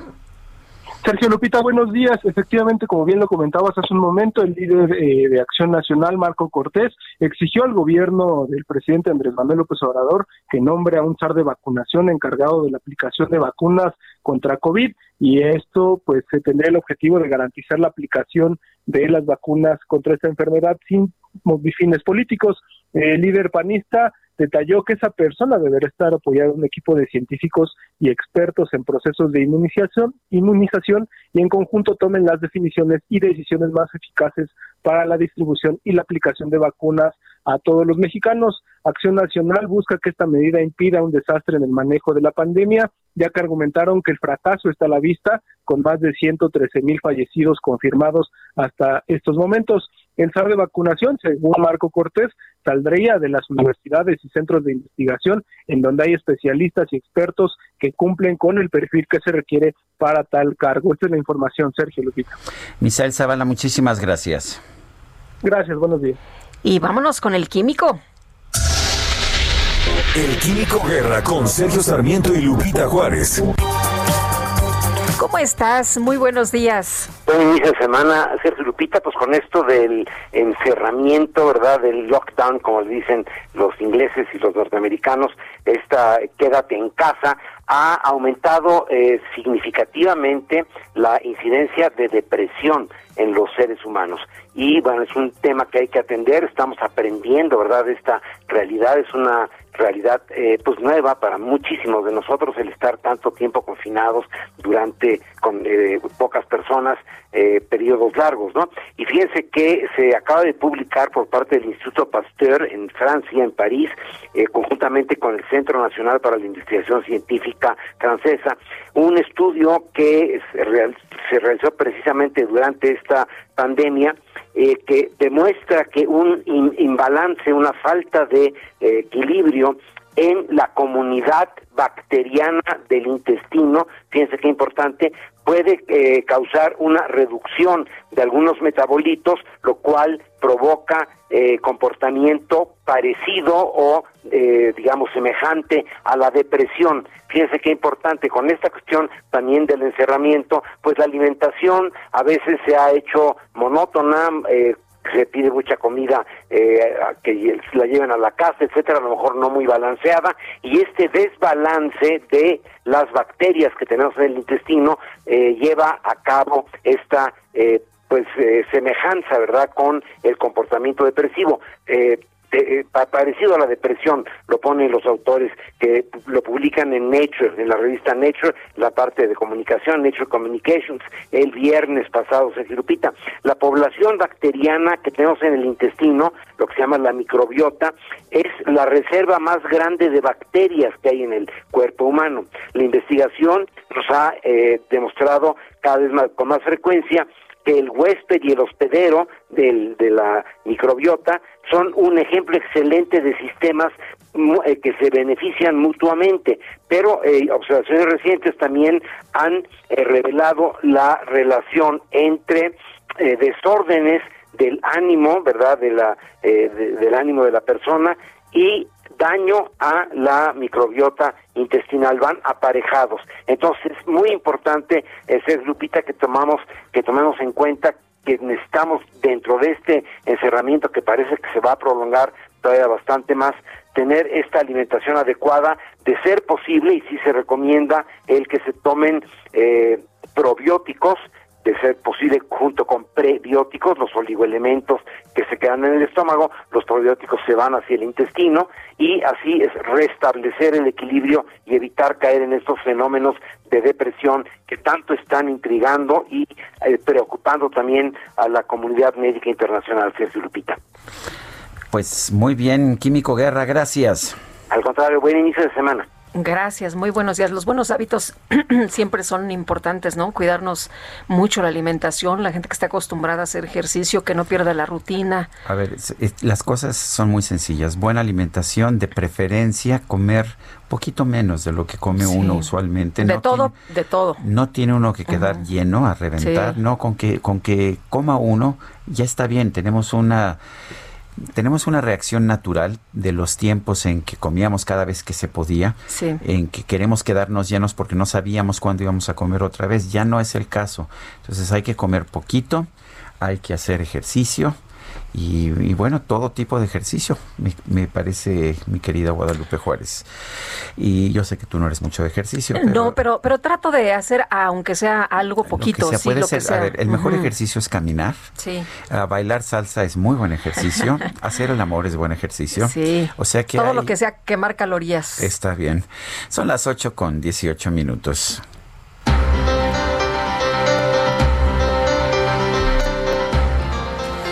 Bueno, y vámonos con Jorge Ramos, periodista de La Silla Rota en los especiales de La Silla Rota.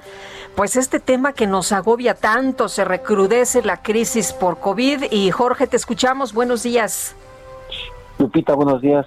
Sergio, auditorio.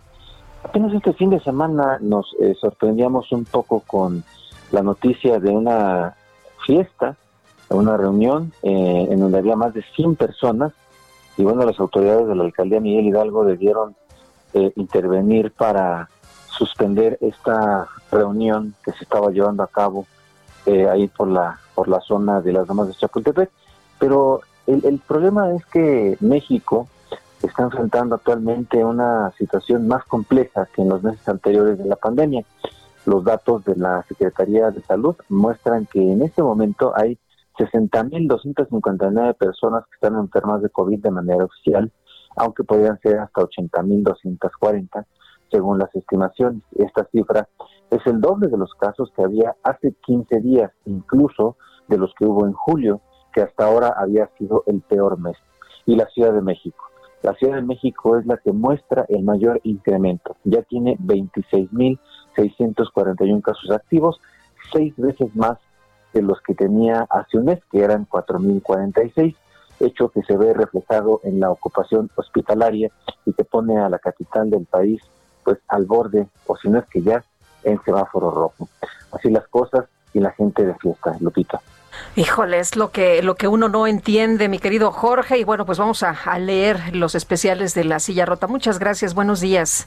Muchas gracias, muy buenos días. Hasta luego. Fíjate, Sergio, que este fin de semana Carlos Jiménez me mandó esta imagen sobre pues la, la fiesta esta que hubo por ahí en, en Las Lomas, en plena emergencia por COVID, en una bodega de un antro que por cierto estaba clausurado en Palmas y al que se refería Jorge, Palmas 810, allá en Las Lomas, pues adaptaron ahí para armar una fiesta y bueno, llegaron agentes de la Secretaría de Seguridad y personal de la alcaldía Miguel Hidalgo y sacaron a bueno, de acuerdo con la información que, ten- que tenía Carlos en ese momento, 70 personas. Hay quien dice que eran más de 100, iban con todo y, y los tragos ahí saliendo, ya te podrás imaginar. Yo no sé, yo no sé de veras, em, entiendo que la gente está desesperada, pero lo que no entiendo es que pues eh, quieras irte a encerrar en un lugar donde hay un montón de personas con el riesgo de, de enfermarte y eso lo sabes.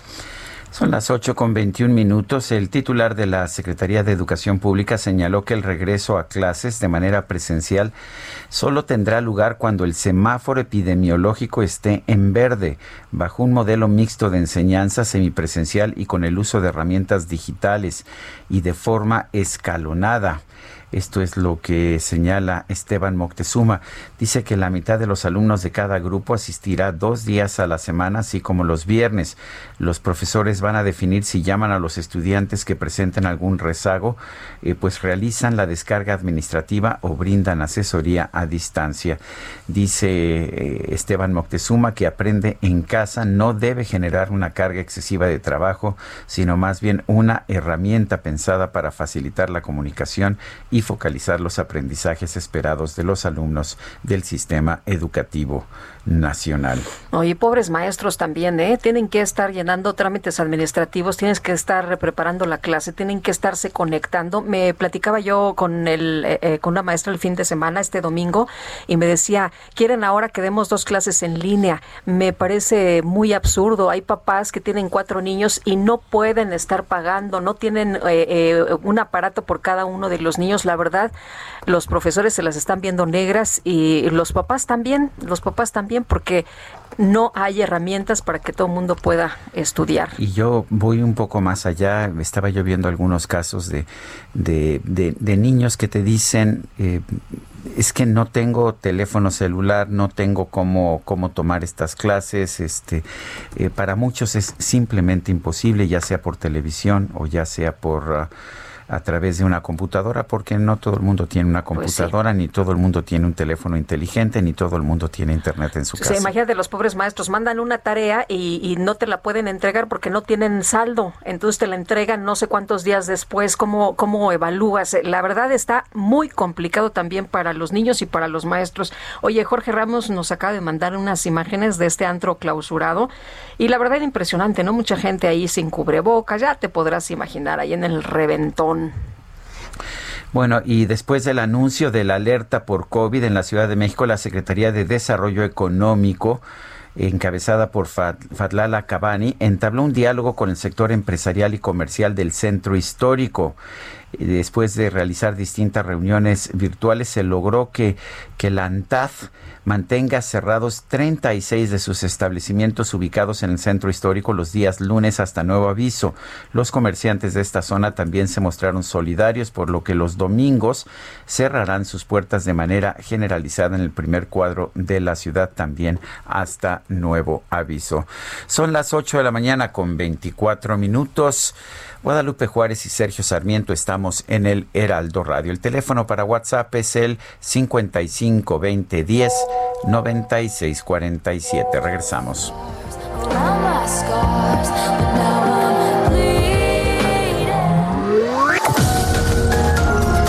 Sergio Sarmiento y Lupita Juárez quieren conocer tu opinión, tus comentarios o simplemente envía un saludo para ser más cálida esta mañana. Envía tus mensajes al WhatsApp 5520 109647.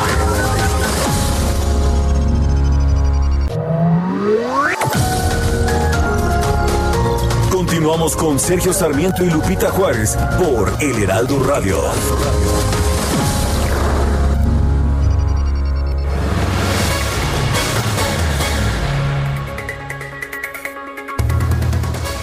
Citibanamex presenta. ¿Qué tal amigos? Muy buenos días. Les platico que Educación Financiera Citibanamex fue el primer programa de educación financiera en el país y su misión por 16 años ha sido ayudar a las personas a administrar mejor su dinero. Para conocer más, invitamos a Juan Luis Ordaz, director de Educación Financiera de Citibanamex y coordinador del Comité de Educación Financiera de la Asociación de Bancos de México. Mucha gente dice que no invierte porque no tiene dinero. ¿Qué opinas al respecto? Mira, Mónica, nuevamente este es uno de los grandes mitos sobre la inversión. Hay algunos estudios en México que muestran que las familias gastan alrededor del 10% de sus ingresos en algunos gastos que se les conoce como hormiga. ¿Qué es esto? Son aquellos pequeños gastos que a veces hacemos sin darnos cuenta, como los cafés, los refrescos, los dulces, los chicles, las propinas. Por ejemplo, si una familia llega a ganar alrededor de 10 mil, estaría destinando cerca de mil pesos en este tipo de gastos. Y ahí tenemos una opción, como vimos, de ahorro que se puede convertir en inversión y que a largo plazo nos puede ayudar para construir nuestro patrimonio. Citibanamex presentó. Jaque Mate con Sergio Sarmiento.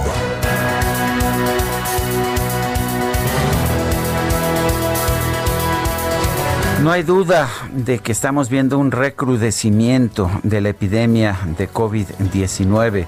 No es estrictamente una segunda ola porque aquí en México nunca hubo la remisión que vimos en países extranjeros como en Estados Unidos o en Europa. No, aquí nunca ha dejado de crecer la enfermedad y lo que estamos viendo ahora, sin embargo, es un recrudecimiento realmente importante. Por supuesto que hay que tomar medidas, medidas inteligentes Sabemos ya que el uso de la mascarilla, del cubrebocas, es quizás la, la herramienta más importante que podemos tener como sociedad para enfrentarnos a este coronavirus. El doctor Anthony Fauci, eh, encargado del Centro de Control de Enfermedades de los Estados Unidos, ha dicho que las mascarillas son incluso más importantes, más importantes que la vacuna ante la cual hay tantas esperanzas ahora. Pero yo tengo dudas acerca de algunas de las medidas que se están tomando. Por ejemplo, cerrar los comercios el lunes, eh, pues no, no significa ningún cambio realmente en la situación, especialmente cuando se mantienen abiertos los comercios informales en las calles del centro histórico. Eh, vamos a seguir teniendo aglomeraciones y esto no se va a evitar de esta manera. Creo que es muy importante que las autoridades tomen medidas inteligentes para enfrentar la pandemia del coronavirus. No se trata nada más de, de tomar ocurrencias y aplicarlas, se trata de ver realmente cómo se puede evitar que cunda esta pandemia que tanto daño le ha hecho ya a nuestro país. Yo soy Sergio Sarmiento y lo invito a reflexionar.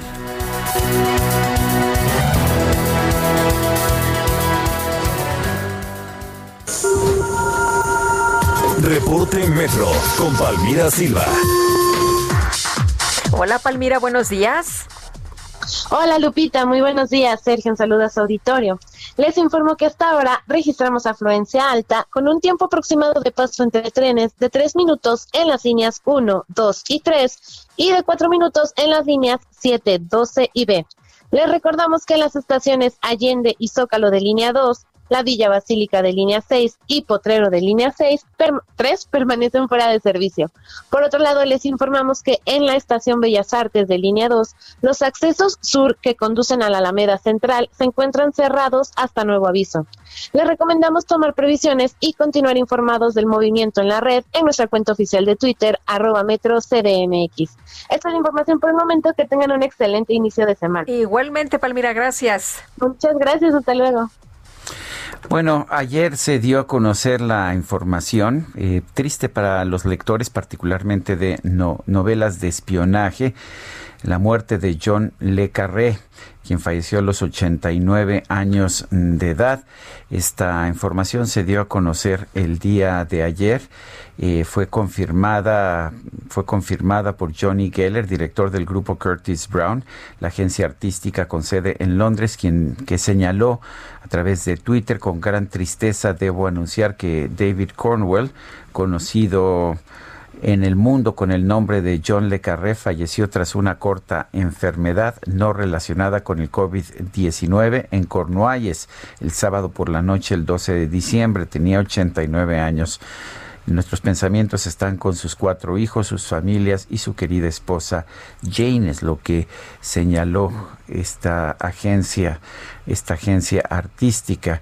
Y bueno, pues ha sido una noticia que pegó fuerte. John Le Carré tuvo un gran éxito internacional después de la publicación de El espía que surgió del frío, 1964. Vale la pena señalar que en contraste con otros escritores de novelas de espionaje, John Le Carré, o más bien más bien uh, pues la persona eh, eh, la persona fuera de este de este seudónimo había sido de hecho había sido espía, había participado en trabajos de espionaje para la Gran Bretaña, de manera que tenía un gran conocimiento de lo que causaba, de, de cómo operaban las redes de espionaje. Esto, por supuesto, le dio una gran credibilidad a sus novelas, tanto El espía que surgió del frío de 1964 como otras novelas. Del espía que surgió del frío se vendieron más de 20 millones de ejemplares en el mundo. Bueno, y de acuerdo con la Comisión de Comunicaciones y Transportes de la Cámara de Diputados, la iniciativa de Morena para crear un padrón nacional de usuarios de telefonía móvil que incluye datos biométricos tiene un candado para proteger la información pero pues no se sabe ni cómo se hará y tampoco hay presupuesto para su operación. Luis Fernando García es director general de la Red en Defensa de los Derechos Digitales. Está con nosotros en la línea telefónica. Luis Fernando, gracias por tomar la llamada. Buen día. No, muy buenos días. Gracias a ustedes por la invitación. A ver, cuéntenos en primer lugar de, de esta iniciativa. ¿Por qué es dañina la iniciativa? ¿Por qué es cuestionable? Sí, bueno, esta iniciativa del diputado en, con licencia Mario Delgado de Morena es sumamente preocupante que haya sido ya aprobada en la Cámara de Diputados y en particular por, por muchas razones. La primera de ellas es porque es inútil.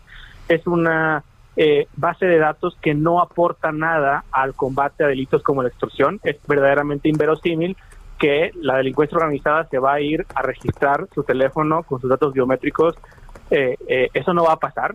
Por otro lado, las la delincuencia organizada va a seguir haciendo llamadas de extorsión. Hay muchas alternativas que tienen para hacerlo, eh, eludiendo la base de datos de este padrón.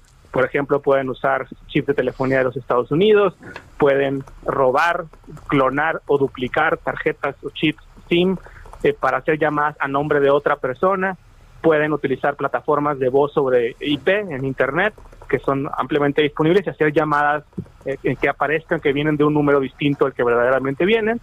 Eh, en ese sentido, la extorsión seguirá, eh, el padrón no lo va a evitar y además es importante mencionar que hay pues, graves riesgos asociados a la construcción de este padrón que además ahora incluye datos biométricos. Como se acordarán buena parte de la audiencia. Esto ya se intentó hace más de 10 años, una iniciativa del gobierno de Calderón, impulsada por García Luna, en donde se creó este Registro Nacional de, Usuarios de Telefonía, Renault, que a los dos meses de haberse creado estaba vendiéndose en 500 pesos en eh, Tepito y en Internet, ¿no? Entonces, ahora es todavía más grave por la inclusión de los datos biométricos, los cuales ah, son mucho más sensibles y a diferencia de otros datos, tú no los puedes cambiar. Digamos que si se filtra una base de datos con contraseñas, con tu número telefónico, pues puedes cambiar el número telefónico, puedes cambiar de contraseña, pero no puedes cambiar de cara, ni de iris, ni de huella digital, ni de ADN.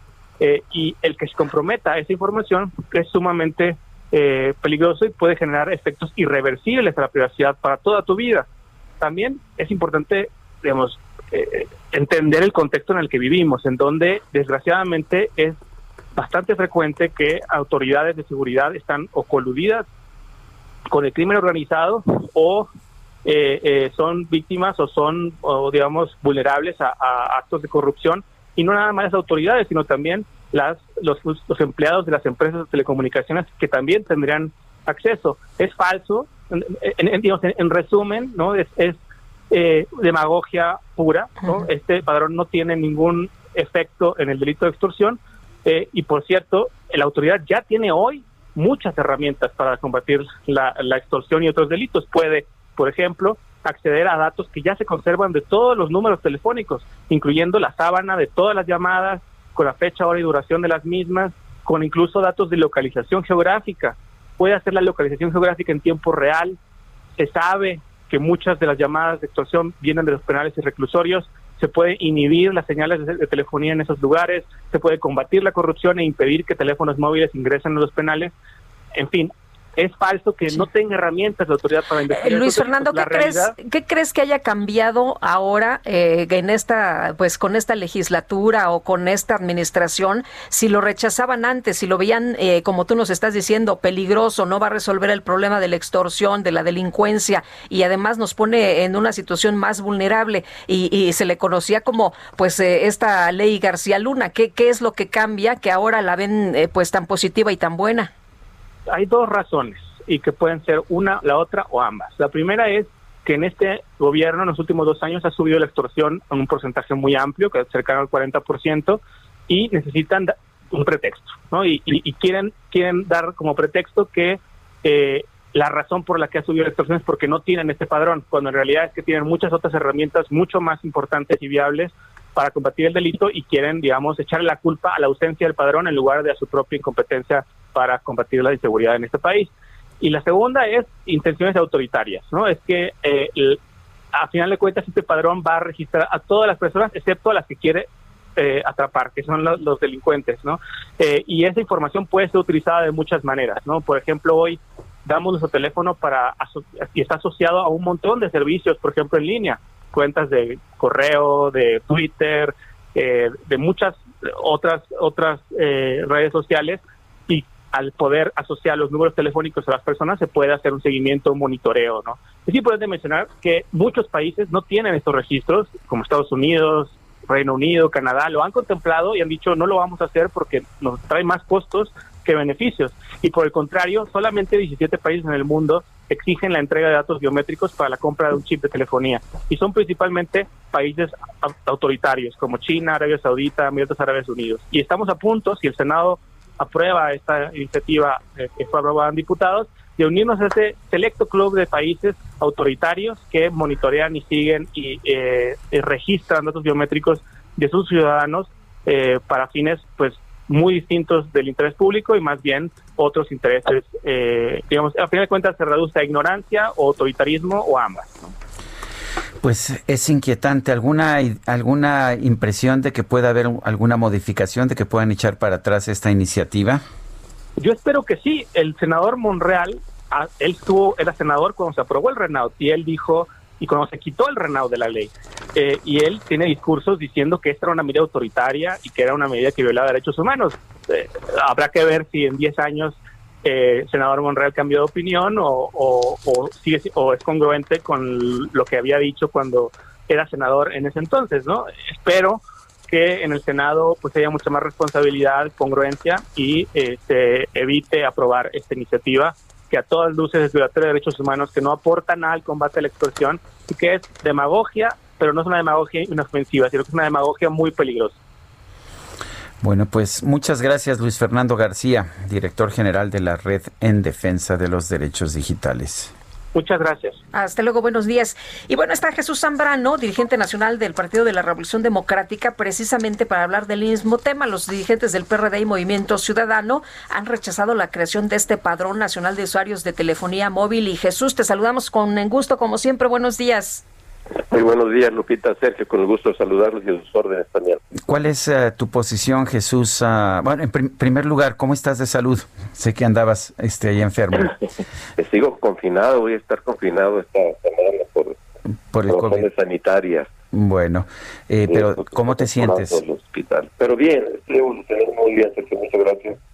Voy, eh, pues, eh, estoy bajo tratamiento médico, cuidados familiares muy importantísimos y entonces, pues, eh, aquí, aquí seguiremos por lo pronto para no andar contaminando, pero voy bien, Bueno. afortunadamente. Ahora sí, déjame preguntarte tu opinión sobre este padrón nacional de usuarios de telefonía móvil.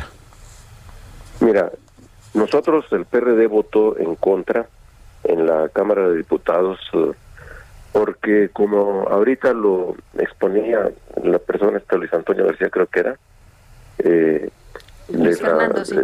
Luis Fernando Luis Fernando García, director general de la Red en Defensa de los Derechos Digitales. Efectivamente, coincidimos esencialmente con lo que él expresa. Nosotros pusimos nuestros propios argumentos a través de nuestro grupo parlamentario en el sentido de que efectivamente era una amenaza en sí misma la eh, ley o la reforma la ley de acceso a la información en esta materia eh, porque se mete directamente en la intimidad de las personas a, hacerse plenamente dueño de eh, todo lo que son tus uh, datos uh, de todo tipo personales biométricos etcétera. Eh, y entonces eh, resulta que teniendo un instituto nacional de acceso a la información que es el que debería en todo caso tener la facultad de con una infraestructura y siempre y cuando hubiera orden judicial de estar rastreando cierto tipo de llamadas, de tener ese registro de todos los que adquieren un, un, teléfono móvil, que son, si no estoy mal, 80.9 millones de personas a estas alturas. Eh, ¿A qué meterse a eso? El, el argumento, Sergio Lupita, que utilizan para presentar esta iniciativa es eh, la de un pretendido combate o ayudar al combate a la inseguridad. De entrada el concepto está equivocado. El propio gobierno de la República desde el principio diseñó una estrategia de combate a la inseguridad que está absolutamente equivocado como concepto esencial. La estrategia de abrazos no balazos pues ha impedido que haya precisamente una labor de inteligencia de los órganos del Estado mexicano encargados para eso, para estar viendo, eh, investigando dónde se presentan delitos, dónde hay extorsiones por teléfono, dónde hay eh, amenazas, etcétera, etcétera, eh, que vienen por telefonía celular. Hay, había, no sé si sigue existiendo, una policía digital que había estado más o menos funcionando y ahora en lugar de un combate efectivo a la delincuencia, el crimen organizado, en donde además dijeron ellos mismos no vamos a encargarnos de estar eh, persiguiendo a capos. Entonces, ¿cómo le están haciendo para combatir la inseguridad, para combatir a las bandas extorsionadores, etcétera? Y en lugar de eso, se van a hacer un registro de toda la gente que tiene eh, telefonía móvil, móvil, teléfonos móviles. Entonces, eh, y lo que llama la atención en medio de todo esto, Sergio, es que es la recurrente pretensión, no tentación, pretensión de querer controlarlo todo. Es una especie de reedición del Big Brother, nada más que recargado, eh, de estarte vigilando. Te pueden entonces interceptar sin orden judicial, te podrían utilizar sin orden judicial eh, tus llamadas para ver si efectivamente eh, eres tú. ¿Y qué tal si te robaron el teléfono y alguien de tu teléfono hace una llamada para extorsión? ¿O qué tal si, qué tal si te lo clonaron? Es decir, no ni siquiera hay la suficiente tecnología para eh, poder y la infraestructura para poder montar algo que supuestamente quieren hacer allí eh, con, con esta ley. Y digo eh, la, la, la, recurrente pretensión, porque apenas hace eh, unos uh, días eh, acordaron eh, lo de retomar lo de la célula, cédula de identidad ciudadana. Y no tienen recursos, por cierto, para eso. Tampoco para esto que están aprobando en la Cámara de Diputados tienen recursos, no hay suficiencia presupuestal. Eh, pero eh, y dicen hay que pedir un préstamo así para eso se puede pedir préstamo pero no para salvar empleos para proteger el ingreso de la gente para declarar un plan de emergencia económica y sanitaria para eso no eh, y recuerde también que desde el principio de esta administración de esta de la supuesta 4T eh, se ha querido el gobierno a través de la Secretaría de Gobernación hacerse cargo de lo que es hoy el registro federal de electores, que todas las bases de datos puedan pasar allá a gobernación. Por eso es lo que yo digo, es la recurrente pretensión de querer controlar los datos de todo mundo para vigilar, a ver qué dice sin orden judicial. A ver tú, lo que crees es que parte de, esta actuación, eh, porque es muy raro, ¿no? Que ahora sí lo acepten y antes lo rechazaban y hasta lo hayan aprobado cuando decían que era muy peligroso, que aparte de que va a caer en manos de delincuentes o que podría caer en manos de delincuentes, que el gobierno lo va a utilizar para, para vigilar a los ciudadanos, eh, no nada más a los ciudadanos, sino eh, especialmente a, a, los, a los políticos. Por supuesto que hay todo ese riesgo, yo no lo dudo. Pues hay que ver cómo se comporta el presidente de la República todos los días satanizando a sus opositores. ¿Qué, eh, qué, qué, qué, qué, derecho podríamos tener ante eso? ¿Qué, ¿Qué seguridad, mejor dicho, de que no van a ser utilizados todos estos datos para estar vigilando, pues, ahora sin necesidad de eh, orden judicial, insisto, eh, a, todos los opositores. Deja tú, yo estoy seguro que a mí, a los políticos que tenemos mucho tiempo en esto, más que somos como hoy lo somos cada vez más críticos y con razón, eh, a mí me graban, estoy seguro de eso. hablo con toda la eh, seguridad de que me están grabando, Lupita. Eh, pero ahora, contra todos los que puedan estar criticando, darle seguimiento, es cosa de que pongan eh, ya a una red eh, especial para eso.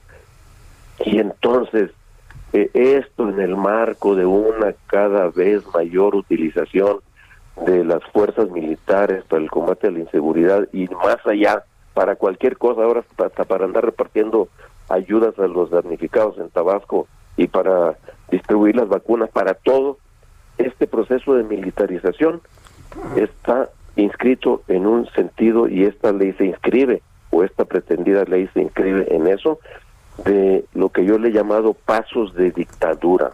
Sé que es muy duro decirlo y me puede, me duele por lo que pudiera pasar, lo que significaría esto, pero estamos ante esa recurrente pretensión y por eso hay que evitar que pase, por eso votamos en contra los diputadas y diputados del PRD y ojalá y en el Senado la rechacen. Bueno, pues es, es la es tu opinión, Jesús Zambrano, la tomamos en cuenta, presidente nacional del Partido de la Revolución Democrática. Gracias por platicar con nosotros como siempre, Jesús. Muy buenos días. gracias a ustedes. Muy buenos días, Lupita, Sergio. Tenemos un mensaje de nuestro público, de Daniel CC, que dice respecto a la iniciativa del registro de usuarios de celulares, lo único que va a pasar es que cualquiera de los delincuentes la van a terminar comprando en el centro histórico.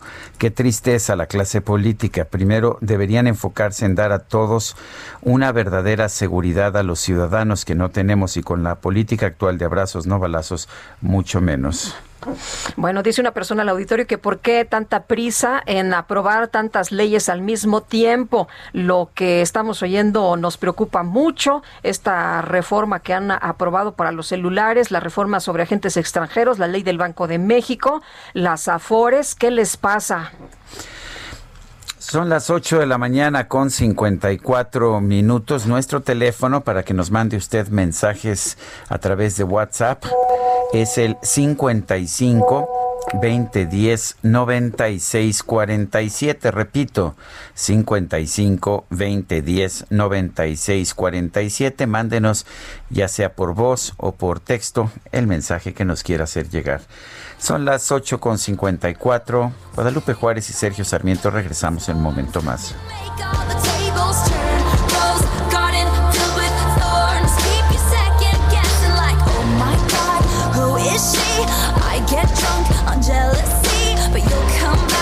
Time you leave, cause darling, I'm a nightmare dressed like a daydream. So it's gonna be forever, or it's gonna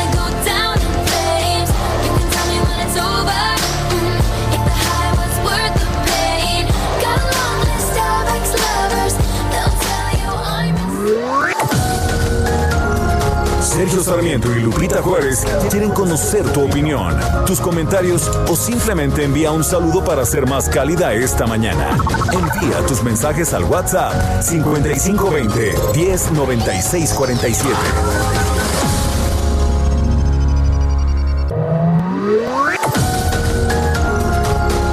Continuamos con Sergio Sarmiento y Lupita Juárez por El Heraldo Radio.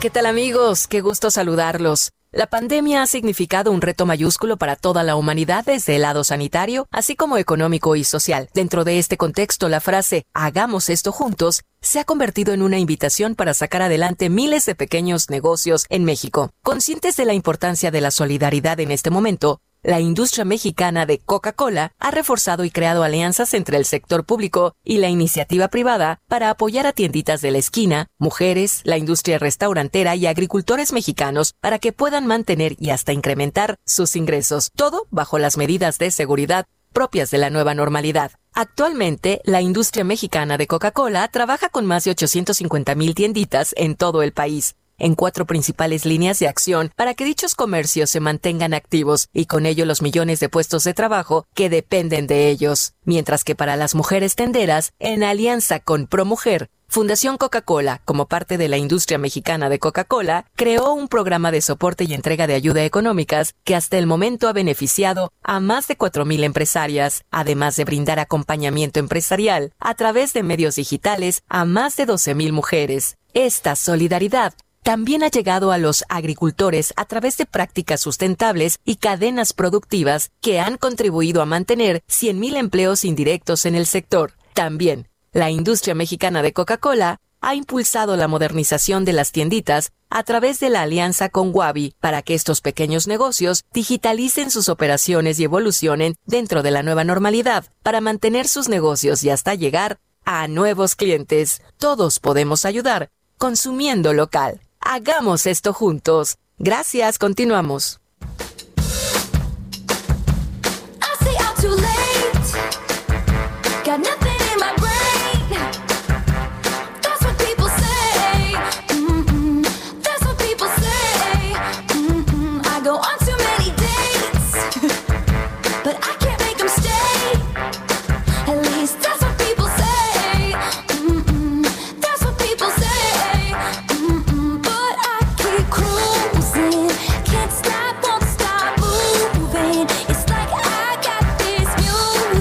Shake it off, sacúdetelo. Estamos escuchando a Taylor Swift, quien hoy cumple 31 años.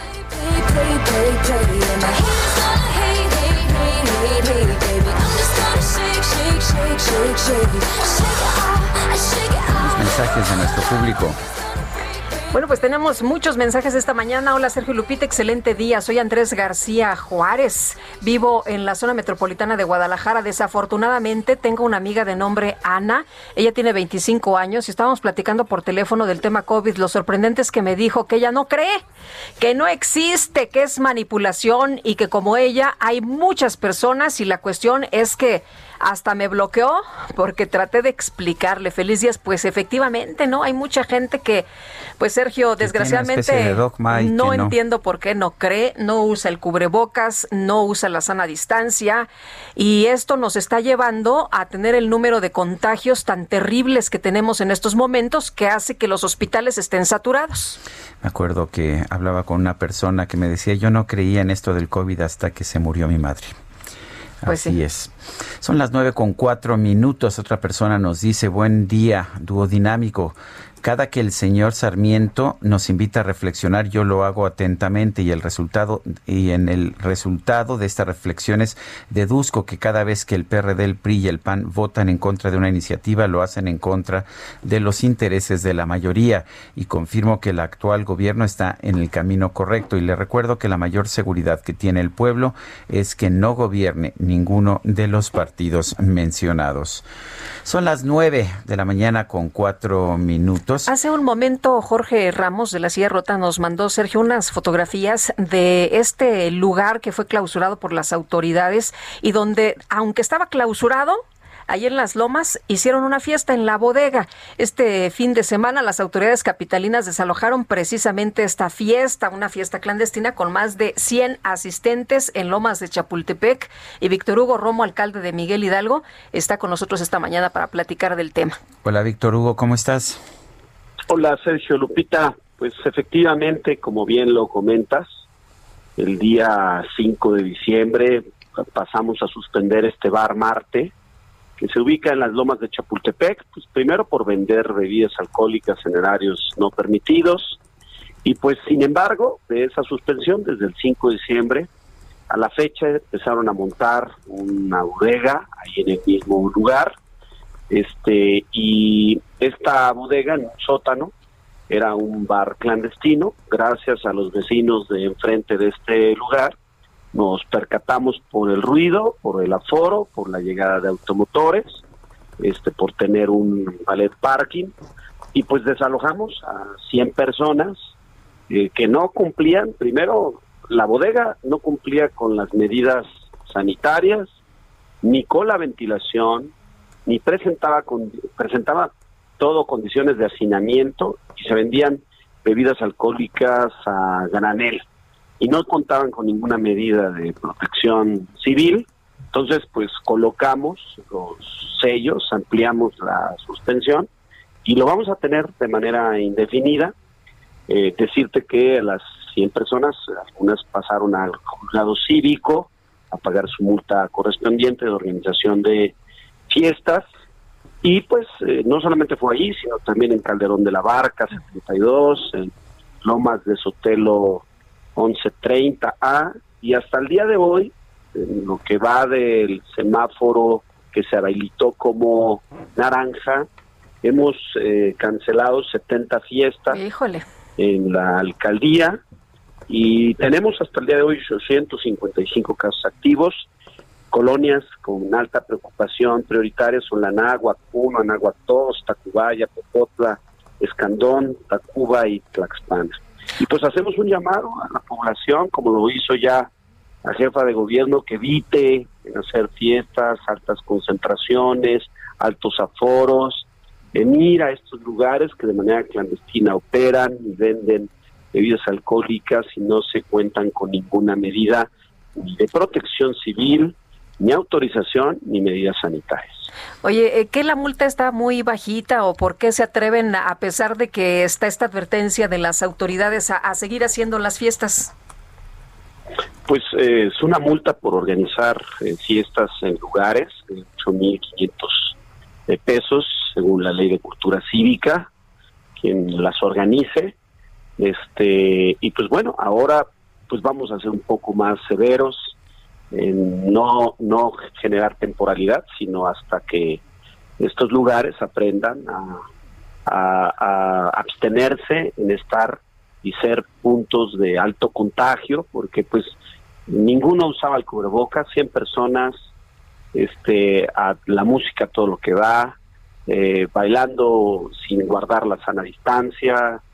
Eh, entonces, pues era un punto de eh, riesgo total y pues afortunadamente los vecinos se percataron del ruido y nosotros tuvimos que eh, eh, romper con la chapa este porque pues, de repente le bajaron y ahí se hacinaron y rompimos la chapa y los llevamos al juzgado cívico. Esto un poco eh, debido a que primero fue, eh, los combinamos, primero fue el diálogo, pero cuando no entienden tenemos que hacer eh, el uso eh, eh, adecuado de la fuerza este, para evitar cualquier tipo de aglomeración, porque no es una vez, han sido varias veces, este, sobre todo en la zona de Polanco, Bosques y Lomas de Chapultepec, donde usan este bodegones o casas y se convierten literalmente en antros clandestinos.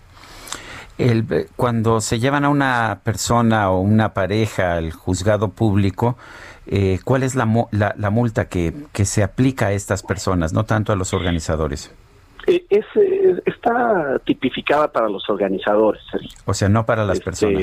No para las personas. Este, se llevó a las personas que organizaron la fiesta y tuvieron que pagar esta multa correspondiente. Ahora, por lo que me estás Este- diciendo que se va a mantener el cierre de forma indefinida, pues van a buscar ustedes que quiebre el, estable- el establecimiento.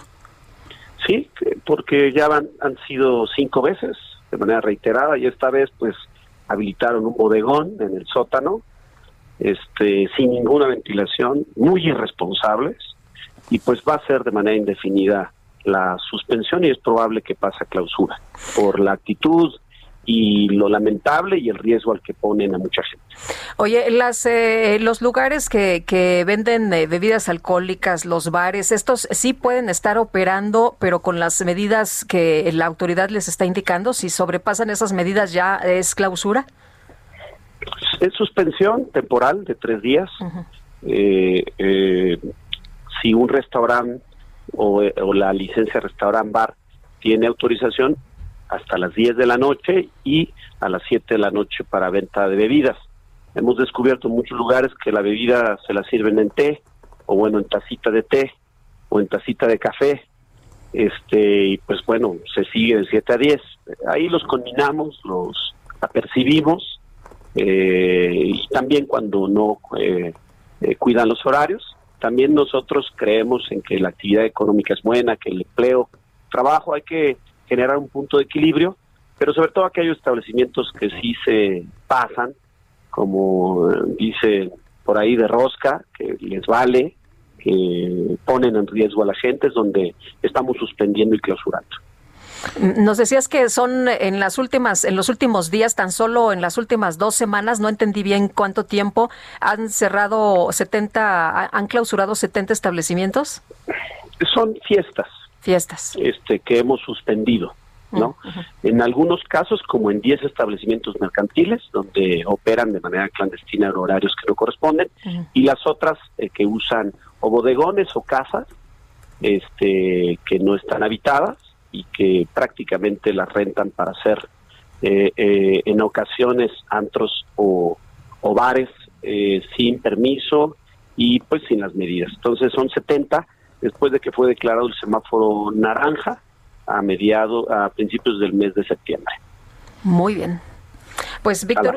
Víctor Hugo, gracias por platicar con nosotros, por tomarnos la llamada. Muy Lupita, buenos días. Gracias por estar siempre al pendiente. Gracias. Los abrazo y los saludo. Gracias. Igualmente, pues no paran los, las fiestas y mientras estas no paren, pues no pararán los contagios. La alcaldesa de Mexicali, Marina del Pilar Ávila, fue elegida como la candidata de Morena o seleccionada como la candidata de Morena para competir por el gobierno de Baja California. Morena determinó, el presidente Morena determinó que era la candidata más popular. Y la tenemos en la línea telefónica, Marina del Pilar Ávila, alcaldesa de Mexicali. Eh, Marina, ¿cómo está? Buenos días, gracias por tomar nuestra llamada. Sergio, al contrario, muy buenos días, me da muchísimo gusto saludarlos. Hola, ¿qué tal Marina? Buenos días. De hecho, eh, he visto, he visto las encuestas desde hace tiempo. Usted estaba muy bien ubicada, pero hay quien decía que, que no era la preferida del gobernador Jaime Bonilla. ¿Qué nos puede decir? bueno, mira, hemos hecho un trabajo desde aquí en Morena, ya desde hace tiempo, y eso nos colocó en un lugar, eh, pues, de los, como tú comentas, como preferida al interior de nuestro partido y también dentro de la población. Yo celebro muchísimo que en Morena exista este tipo de metodología para elegir a sus eh, coordinadores estatales, próximos eh, candidatos o candidatas. Y en esta parte mi relación con el gobernador del estado es una relación muy respetuosa, tenemos una muy buena coordinación él como gobernador, yo como presidente municipal de la capital del estado de Baja California. Y en esa parte yo debo de reconocer siempre el apoyo que el gobernador del estado nos ha brindado a los mexicalenses. Yo no sé si era o no la, la favorita, sin embargo lo que sí te puedo decir es que siempre he sentido el apoyo por parte del gobernador al municipio de Mexicali y que al final del día son los eh, propios baja californianos quienes decidieron a quién consideran que debe de ser la candidata para el gobierno del estado. Y esto demuestra justamente que aquí en Morena no hay imposiciones, no hay influyentismos, no hay amiguismos, no hay dedazos, sino que todos podemos participar. Eh, Marina, cuéntenos, ¿ya tiene la gubernatura en la bolsa? Ah, No, para nada, creo que tenemos que seguir trabajando, seguir construyendo. No hay enemigos pequeños, sin embargo, lo que sí te puedo decir es que el pueblo baja californiano confía en el proyecto que encabeza el presidente de la República, el licenciado Andrés Manuel López Obrador, y eh, la transformación se está construyendo, no es de un día para el otro. Baja California estuvo durante 30 años en manos de y secuestrado por ciertos grupos políticos y ahora bueno está haciendo un gran esfuerzo a partir del 2018 para consolidar la cuarta transformación en nuestro estado y vamos a seguir trabajando y construyendo de la mano de la sociedad, de la mano de los baja californianos para que podamos seguir eh, consolidando esta transformación. Durante este primer año de gobierno, yo como presidenta municipal, pues hemos logrado consolidar y ubicar a Mexicali como la cuarta ciudad más competitiva del país, la más competitiva de la frontera norte de nuestro país. Somos la ciudad más segura del estado, no lo digo yo, lo dicen los números, lo dicen las estadísticas. Y eh, traemos la mayor inversión en obra pública que se haya realizado en nuestro municipio, en el valle, en San Felipe. Hay que recordar que nosotros tenemos campo, mar, ciudad, y esto pues tiene grandes riquezas nuestro municipio y hemos logrado grandes resultados que son los que nos permiten estar en esta situación. Sin embargo, tenemos que seguir trabajando muchísimo. Eh, ¿cuál, ¿Cuál fue su posición, Marina, sobre la planta de Constellation Brands en Mexicali que fue cancelada por el gobierno federal? Mira, aquí hay una situación eh, que viene arrastrándose desde hace ya varios años, desde las pasadas administraciones, en las cuales lamentablemente hubo ciertos actos de autoridad que pusieron en riesgo la credibilidad de la empresa.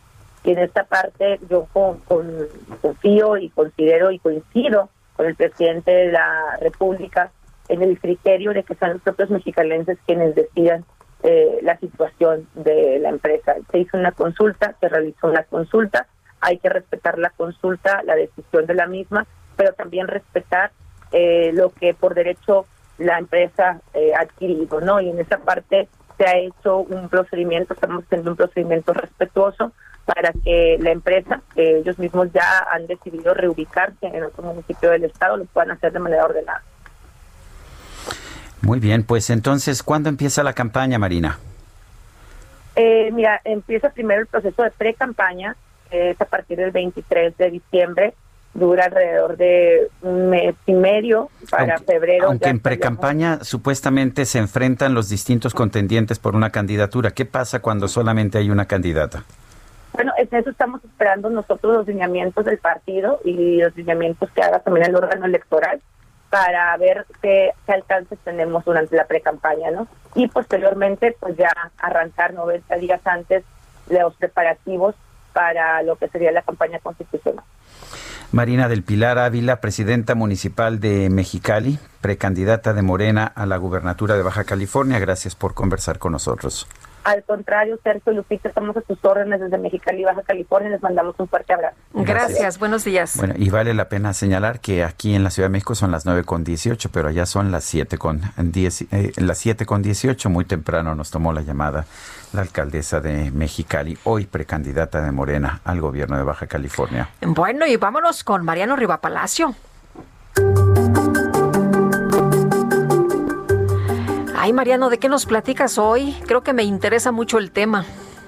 Yo creo que a todos nos interesa o a quienes reciban su aguinaldo. Querido Sergio, ¿cómo estás? Muy buenos días, querida Lupita, amigos del Heraldo Radio. Pues antes del 20 de diciembre, prácticamente ya en unos cuatro o cinco días, los trabajadores y empleados de confianza de nuestro país pues tienen derecho a recibir su aguinaldo, que es prácticamente el equivalente a 15 días de salario, por lo menos. Así lo establece el artículo 87 de la Ley Federal del Trabajo.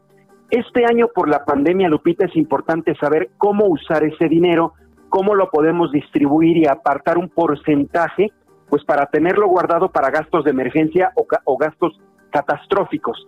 Así lo recomiendan varios especialistas. Por ejemplo, José Luis Vázquez Cota, él es académico y especialista en estudios empresariales, nos comparte una serie de recomendaciones para saber cómo aprovechar el aguinaldo quienes lo reciban. Ahí les va. Primero, ahorrar una parte de preferencia, dice, entre un 20 y un 25% considerando los imprevistos que pudieran presentarse. Recibes tu aguinaldo, apartas ese 20 y 25% y no lo tocas. Segundo, planear los gastos y que estos sean los necesarios. Recomiendan que para pasarla lo mejor posible cerca esta Navidad y Año Nuevo, pero sin excesos y sin compras que no tengan ningún sentido. Disminuir la cantidad de regalos para tener dinero en enero. Esto es bien importante porque luego llegan las compras, la gente satura los mercados sobre ruedas, que es lo que hemos estado viendo estos últimos días, y entonces, primero, un poco de contagio, segundo, ahí se nos puede ir el dinero. Tercera recomendación, no destinar dinero a celebraciones familiares ni nada por el estilo. Eso es lo que recomiendan los especialistas. De preferencia piden que hagan cenas sencillas y con pocos miembros de la familia por casa. Significa que no se va a gastar mucho dinero en cenas así muy grandes y muy, eh, digamos, muy opulentas. Y por supuesto, entre menos seamos en casa, menos se va a gastar. También tener presente que no somos inmunes al COVID-19, por lo que de ser viable hay que hacer un fondo para poder cubrir cualquier eventualidad y pensar en lo costoso que muchos tratamientos pueden ser. Y para administrar el aguinaldo, el especialista nos recomienda lo siguiente. Primero, planear lo que vamos a hacer con antelación para determinar el monto aproximado a gastar, no exceder el presupuesto, no pensar que un poco más nos afecta.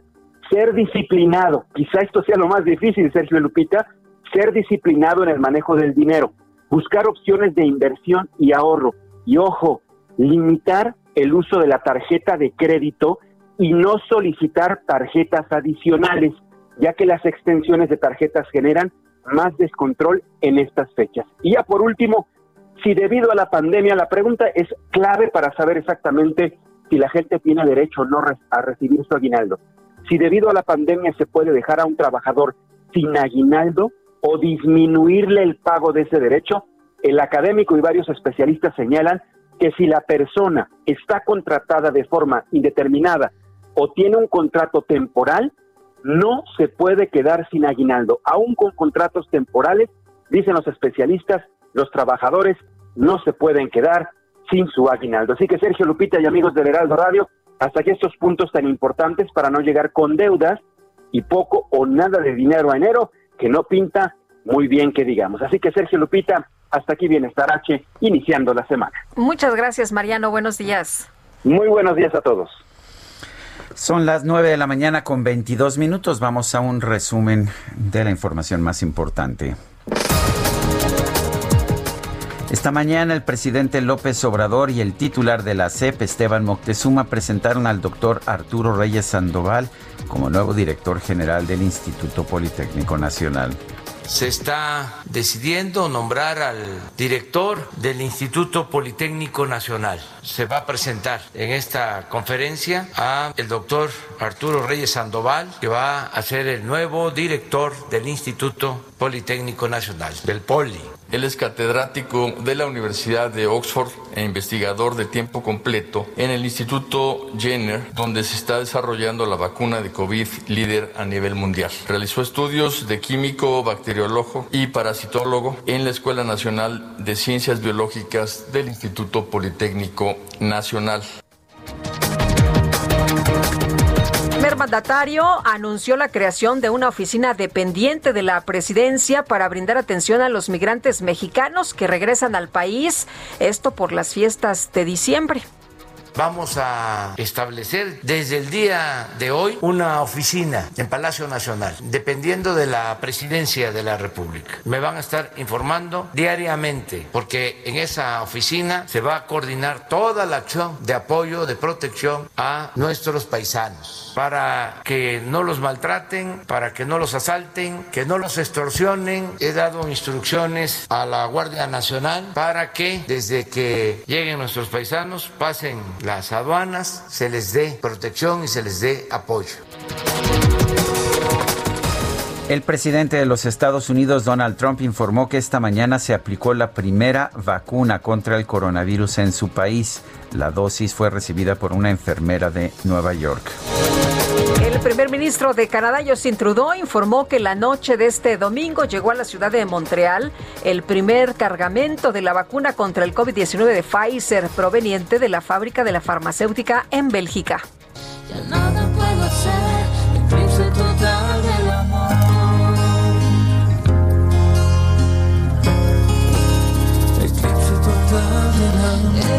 Bueno, este lunes se está presentando ya el último eclipse total de sol de este año, el cual es visible en Sudamérica, desde Saavedra, Chile, hasta Salina del Eje, Argentina. Se espera que el fenómeno tenga una duración de poco más de dos minutos si el clima lo permite. Eso es ya el eclipse total. Sin embargo, el eclipse podrá... Sergio Sarmiento y Lupita Juárez quieren conocer tu opinión, tus comentarios o simplemente envía un saludo para ser más cálida esta mañana. Envía tus mensajes al WhatsApp 5520 109647.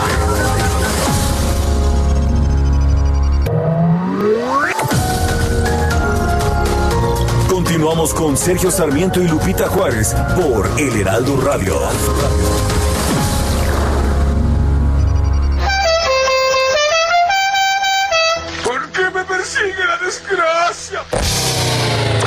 La micro deportiva. No sirve para nada. No sirve para nada. Adiós, amor. Me voy. Y esta vez para siempre. Qué tragedia, ¿verdad? Para algunos. Qué tragedia para algunos. Sí, hombre. A ver, mi querido Julio Romero, eh, hubo partido de fútbol anoche, ¿verdad? ¿Cómo estás, Sergio Lupita, amigos del auditorio? Qué placer saludarles arrancando esta nueva semana. Yo lo único que sé es que al Cacharpo le va a tocar lavar las llantas con algodón y con refresco de cola para sacarle brillo. Sí, bueno, el día de ayer hay nuevo campeón del fútbol mexicano. Los Esmeraldas de León merecidamente son los monarcas después de vencer en la gran final en el partido de vuelta 2 por 0 a los Pumas de la universidad y un marcador global de 3 por 1. Emanuel Gigliotti al minuto 11 abrió los cartones por la fiera y Jairo Moreno al 82 puso los números definitivos. Se enfrentaron el 1 y el 2 de la tabla general y el superlíder, el León, se sacudió la maldición esta que dicen que la maldición del superlíder, pues los juegos hay que ganarlos cuando eres favorito y el equipo de León lo hizo. Bueno, el equipo de León cuenta de hace dos años a la fecha con Ignacio Ambriz como su director técnico y por fin, por fin pudo lograr el título como timonel de esta institución esmeralda y lo escuchamos a continuación.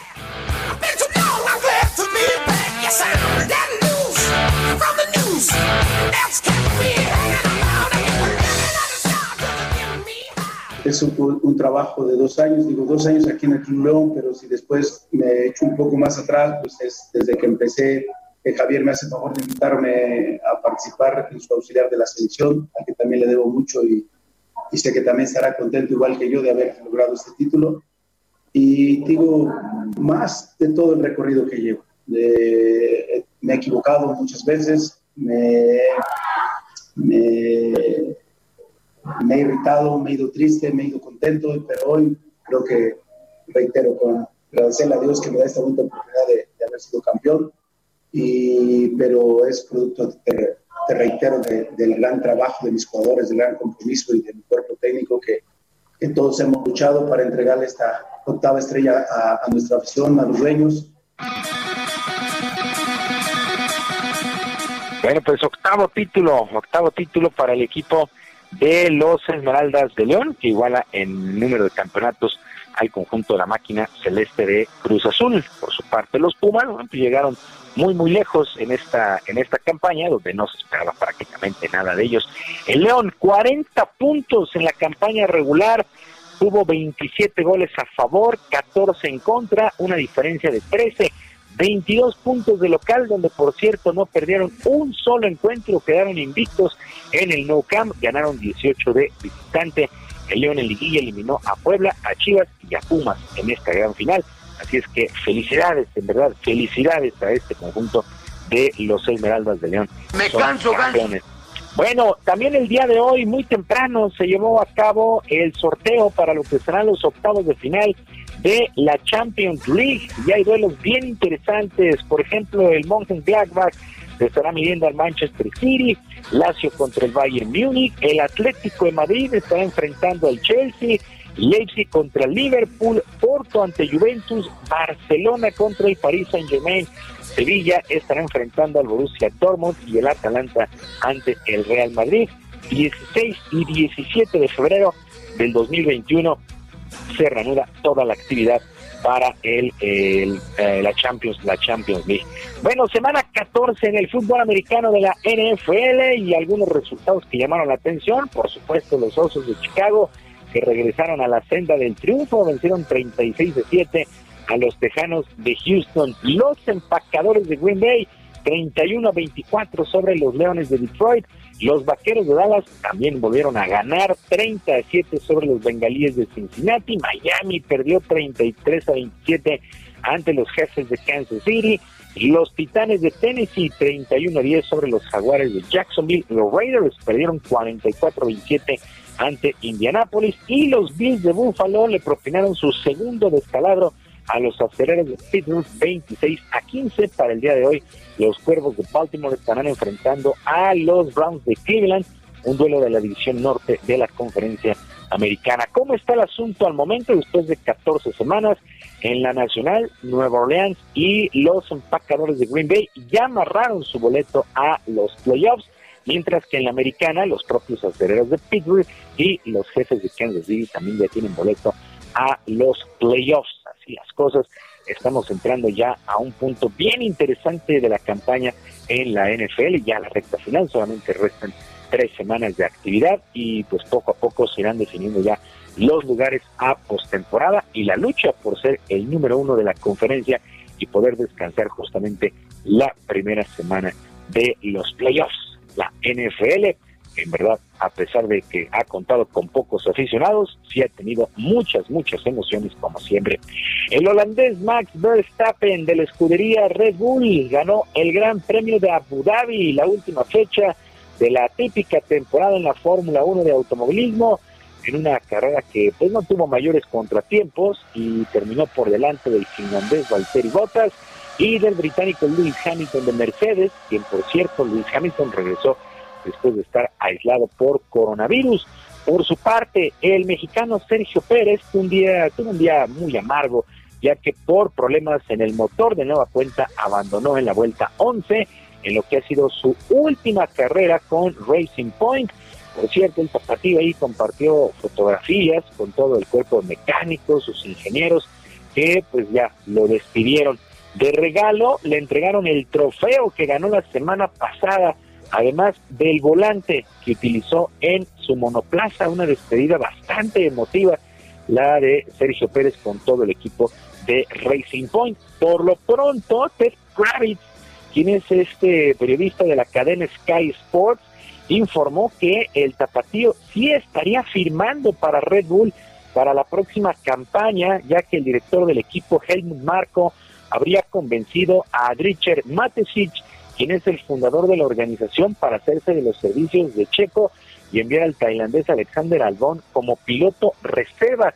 Se dice que hoy podría darse a conocer la eh, noticia o en la próxima semana. Vamos a ver en qué termina este asunto, sería muy interesante porque solamente Sergio Pérez tiene dos opciones, o firma con Red Bull o se toma un año sabático y en este año pues cualquier cosa podría pasar, pero insisto, según este este periodista, sí estaría firmando Ted Kravitz de Sky Sports, eh, Sergio Pérez sí estaría firmando con Red Bull para el próximo año, lo cual sería una extraordinaria noticia porque hoy por hoy Checo pues está atravesando su mejor momento después de 10 años en la máxima categoría. Sergio Lupita, amigos del auditorio, la información deportiva este lunes, que sea un extraordinario día, una mejor semana y por supuesto, abrazo a la distancia. Gracias, Julio Romero. Fuerte abrazo. sea un excelente día, un abrazo. Gracias, buenos días. Gonna send you down.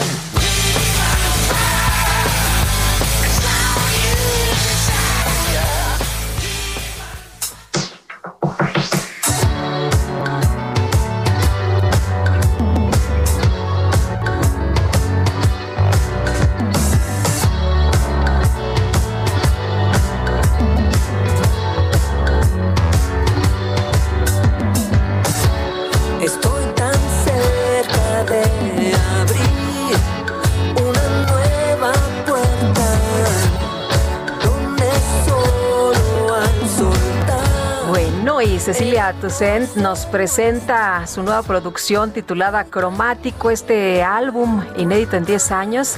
Y Sergio, tú la conoces muy ¿Cómo bien. no? La conozco, eh, nos conocemos desde casi niños, ¿verdad, Cecilia? desde chavitos. Hola.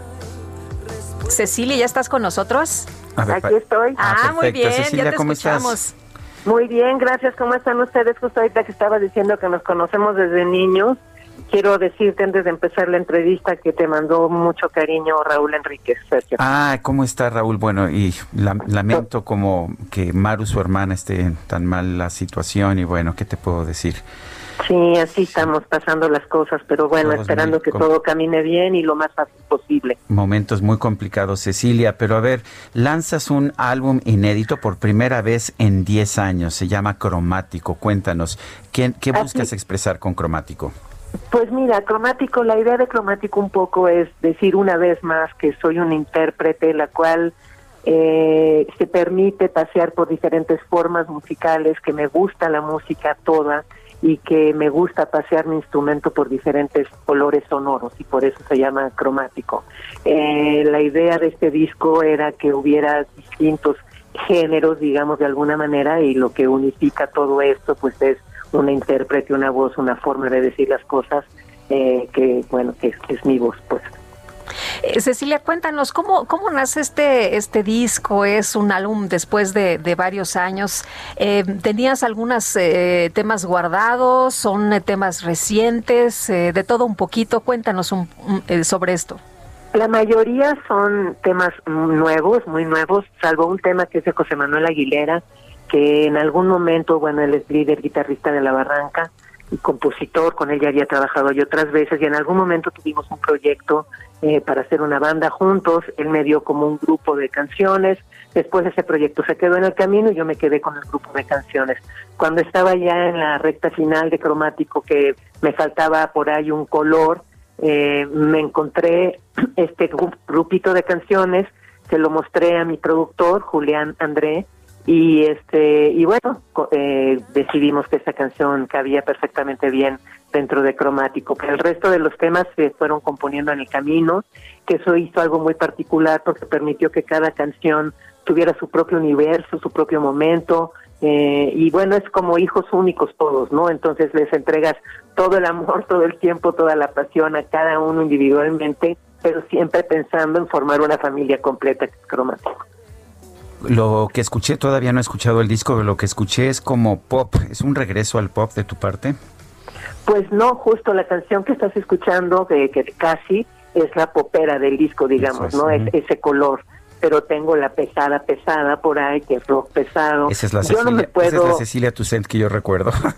Pues mira, rockera. es que yo no me puedo tampoco separar de, de lo que soy. Eh, me tocó ser punta de lanza de un movimiento importante en este país de rock.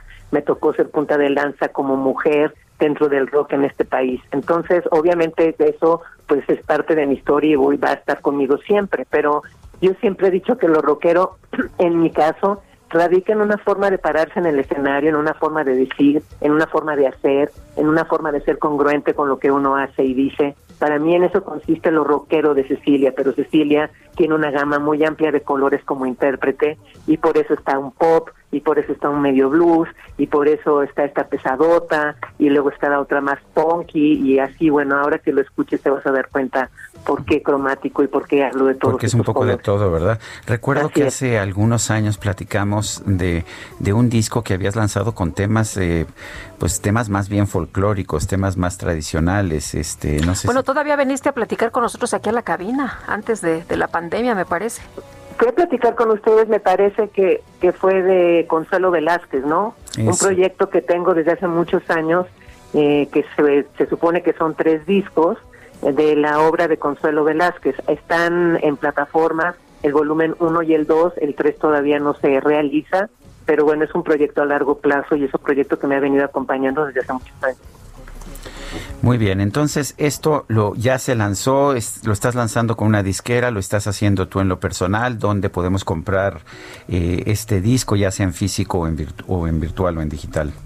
como ser autogestivo que soy desde hace muchos años, he estado buscando las distintas formas de promover mi trabajo y hoy en día estoy con una agregadora, que es como se llaman ahora, y tengo todo mi material arriba, desde el primer disco hasta este último, en plataformas digitales, en la plataforma de selección, está listo desde el mm, 4 de diciembre, lo buscan como cromático Cecilia Tucent y ahí lo van a encontrar, en YouTube hay algunos videos y yo espero que el año que entra pueda sacar una edición física, que será una edición especial de pocos eh, volúmenes, eh, donde va a haber tres temas extras. Pero bueno, por lo pronto está en plataformas, cromático, Cecilia Tucent. Muy bien, pues qué gusto saludarte, Cecilia. Muchas gracias, como siempre, por platicar con nosotros y por invitarnos a escuchar tu música. Gracias a ustedes por el espacio, les mando un abrazo muy grande, cuídense mucho, por favor, que nos falta mucho camino por recorrer. Un fuerte abrazo, Cecilia. Un abrazo. Gracias. La verdad es que la admiro mucho, la quiero mucho desde hace muchos años y, y bueno, pues qué te puedo decir, también fue muy amigo de su hermano Eugenio, fallecido, eh, un gran jazzista, es una familia completamente Talentosa, musical, su hermano. Fernando, bajista, eh, son de primera, nos reuníamos ahí, pues cuando éramos adolescentes y hacíamos los pininos en, en todo. Recuerdo que yo tocaba la guitarra hasta que un día me di cuenta de, en comparación con Eugenio, que yo no tenía ningún futuro en el mundo de la música. Bueno, son las 9 con 46 minutos. El presidente de la Junta de Coordinación Política del Senado, Ricardo Monreal, afirmó que en el banco, eh, el Banco de México no quiere ver interrumpido su letargo de comodidad. Misael Zavala, cuéntanos. Buenos días, Sergio Lupita. Pues efectivamente, a pesar de que se reunió este fin de semana con autoridades del Banco de México, el líder de la bancada de Morena en el Senado, Ricardo Monreal, afirmó que el Banco Central Mexicano no quiere ver interrumpido su letargo de comunidad, esto debido a que no quieren tratar el tema de las divisas que llegan a México por parte eh, pues de migrantes mexicanos en Estados Unidos. Esto lo dijo el senador Ricardo Monreal en un video difundido en sus redes sociales donde afirmó que el Banco de México y autoridades no han propuesto nada para apoyar a personas migrantes y sus familias, esto sobre las reducciones de dinero que padecen eh, estas personas migrantes cuando acuden a cambiar sus dólares eh, que envían a México, pues bueno, se ven reducidos esta, esta cantidad en una suma importante. Eh, el Senado avaló hace unos días una iniciativa del propio senador Ricardo Monreal para que el Banco de México actúe como bancada de última instancia y adquirir los dólares, dólares excedentes del sistema financiero mexicano a fin de que eh, se repatrien de manera segura, verificada y ordenada a los Estados Unidos para que puedan ser parte de las reservas internacionales. El Ricardo Monreal aclaró que aun cuando buscan que la iniciativa sea aprobada en la Cámara de Diputados, se debe eliminar cualquier presunción de actividades ilícitas o de afectar la autonomía del Banco de México, por lo que pues sostuvo que la colegisladora, es decir, la Cámara de Diputados, actuará eh, de conformidad con su autonomía, pero a una apertura al diálogo, esto debido a que esta iniciativa del propio Ricardo Monreal pues ha causado gran controversia entre el Banco de México, la Asociación de Bancos de México y el sector empresarial, porque pues se teme que haya un riesgo de que entre en dólares eh, provenientes del lavado de dinero y eh, del crimen organizado. Sergio Lupita, es la información. Muy bien, pues muchas gracias, muchas gracias por este informe, Misael Zavala. Gracias, buenos días.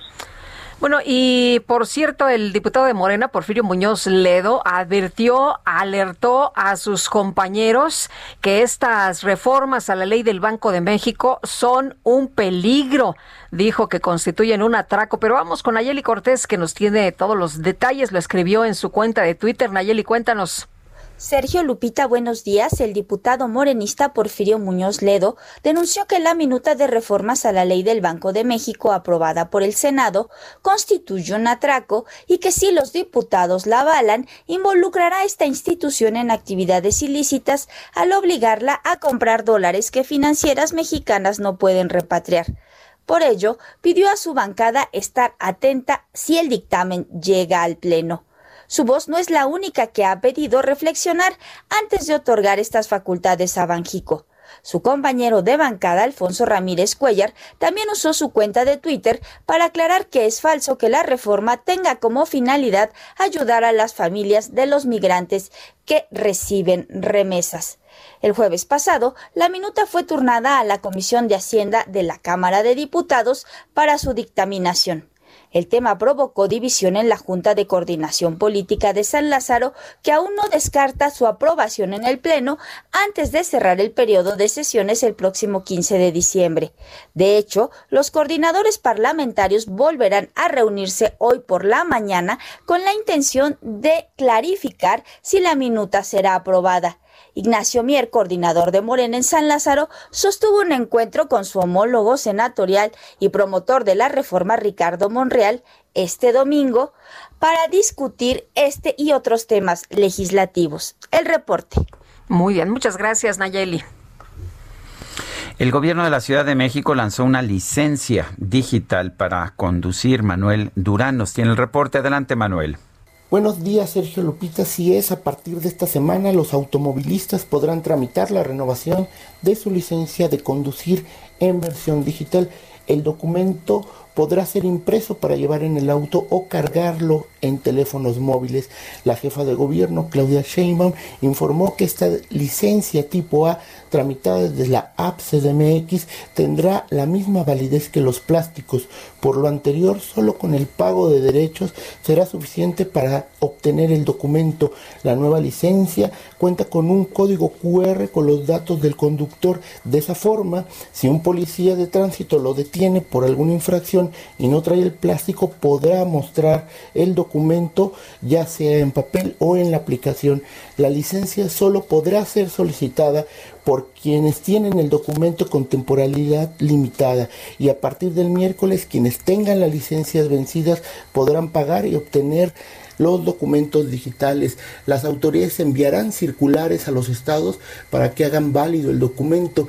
El trámite se liberó como parte de las medidas para evitar contagios de COVID-19 y hacer filas en las oficinas de la Secretaría de Movilidad.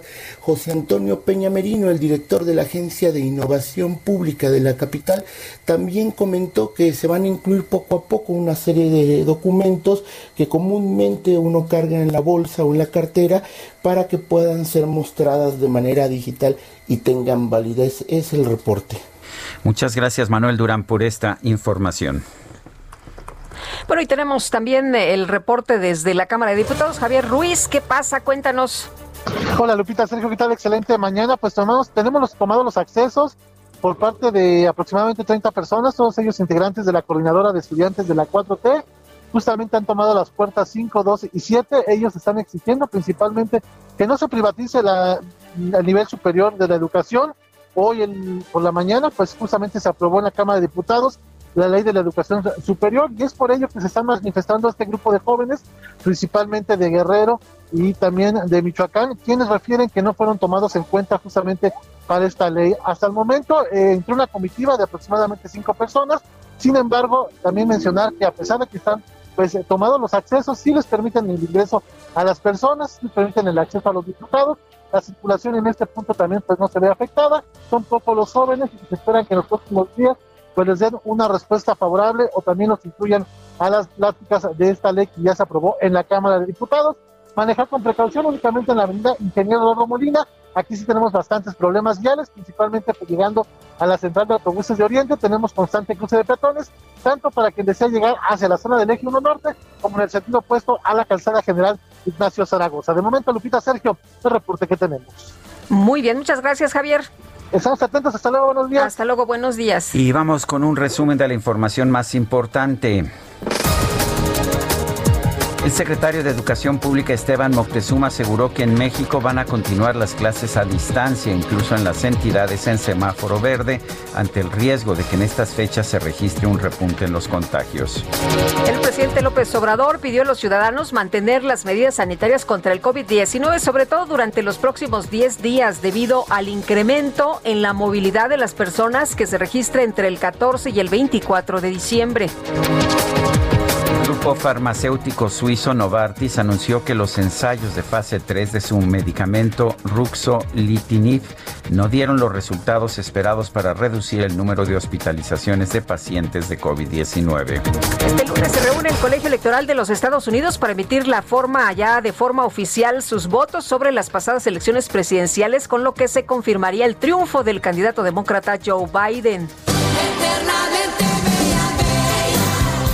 Y un grupo de científicos de la Universidad de Tel Aviv presentó el ensayo clínico de un tratamiento con oxígeno a alta presión con el que aseguran revierten dos procesos del envejecimiento a nivel celular en adultos mayores, como el acortamiento de los, telómetro, de los telómeros, que son la parte final de los cromosomas. Pues nos lo aplicaremos entonces. Me parece que sí. Y se nos acabó el tiempo, Guadalupe. Vámonos entonces, que la pasen todos muy bien. Hasta, Hasta mañana. mañana. Gracias de todo corazón. Heraldo Media Group presentó Sergio Sarmiento y Lupita Juárez por El Heraldo Radio.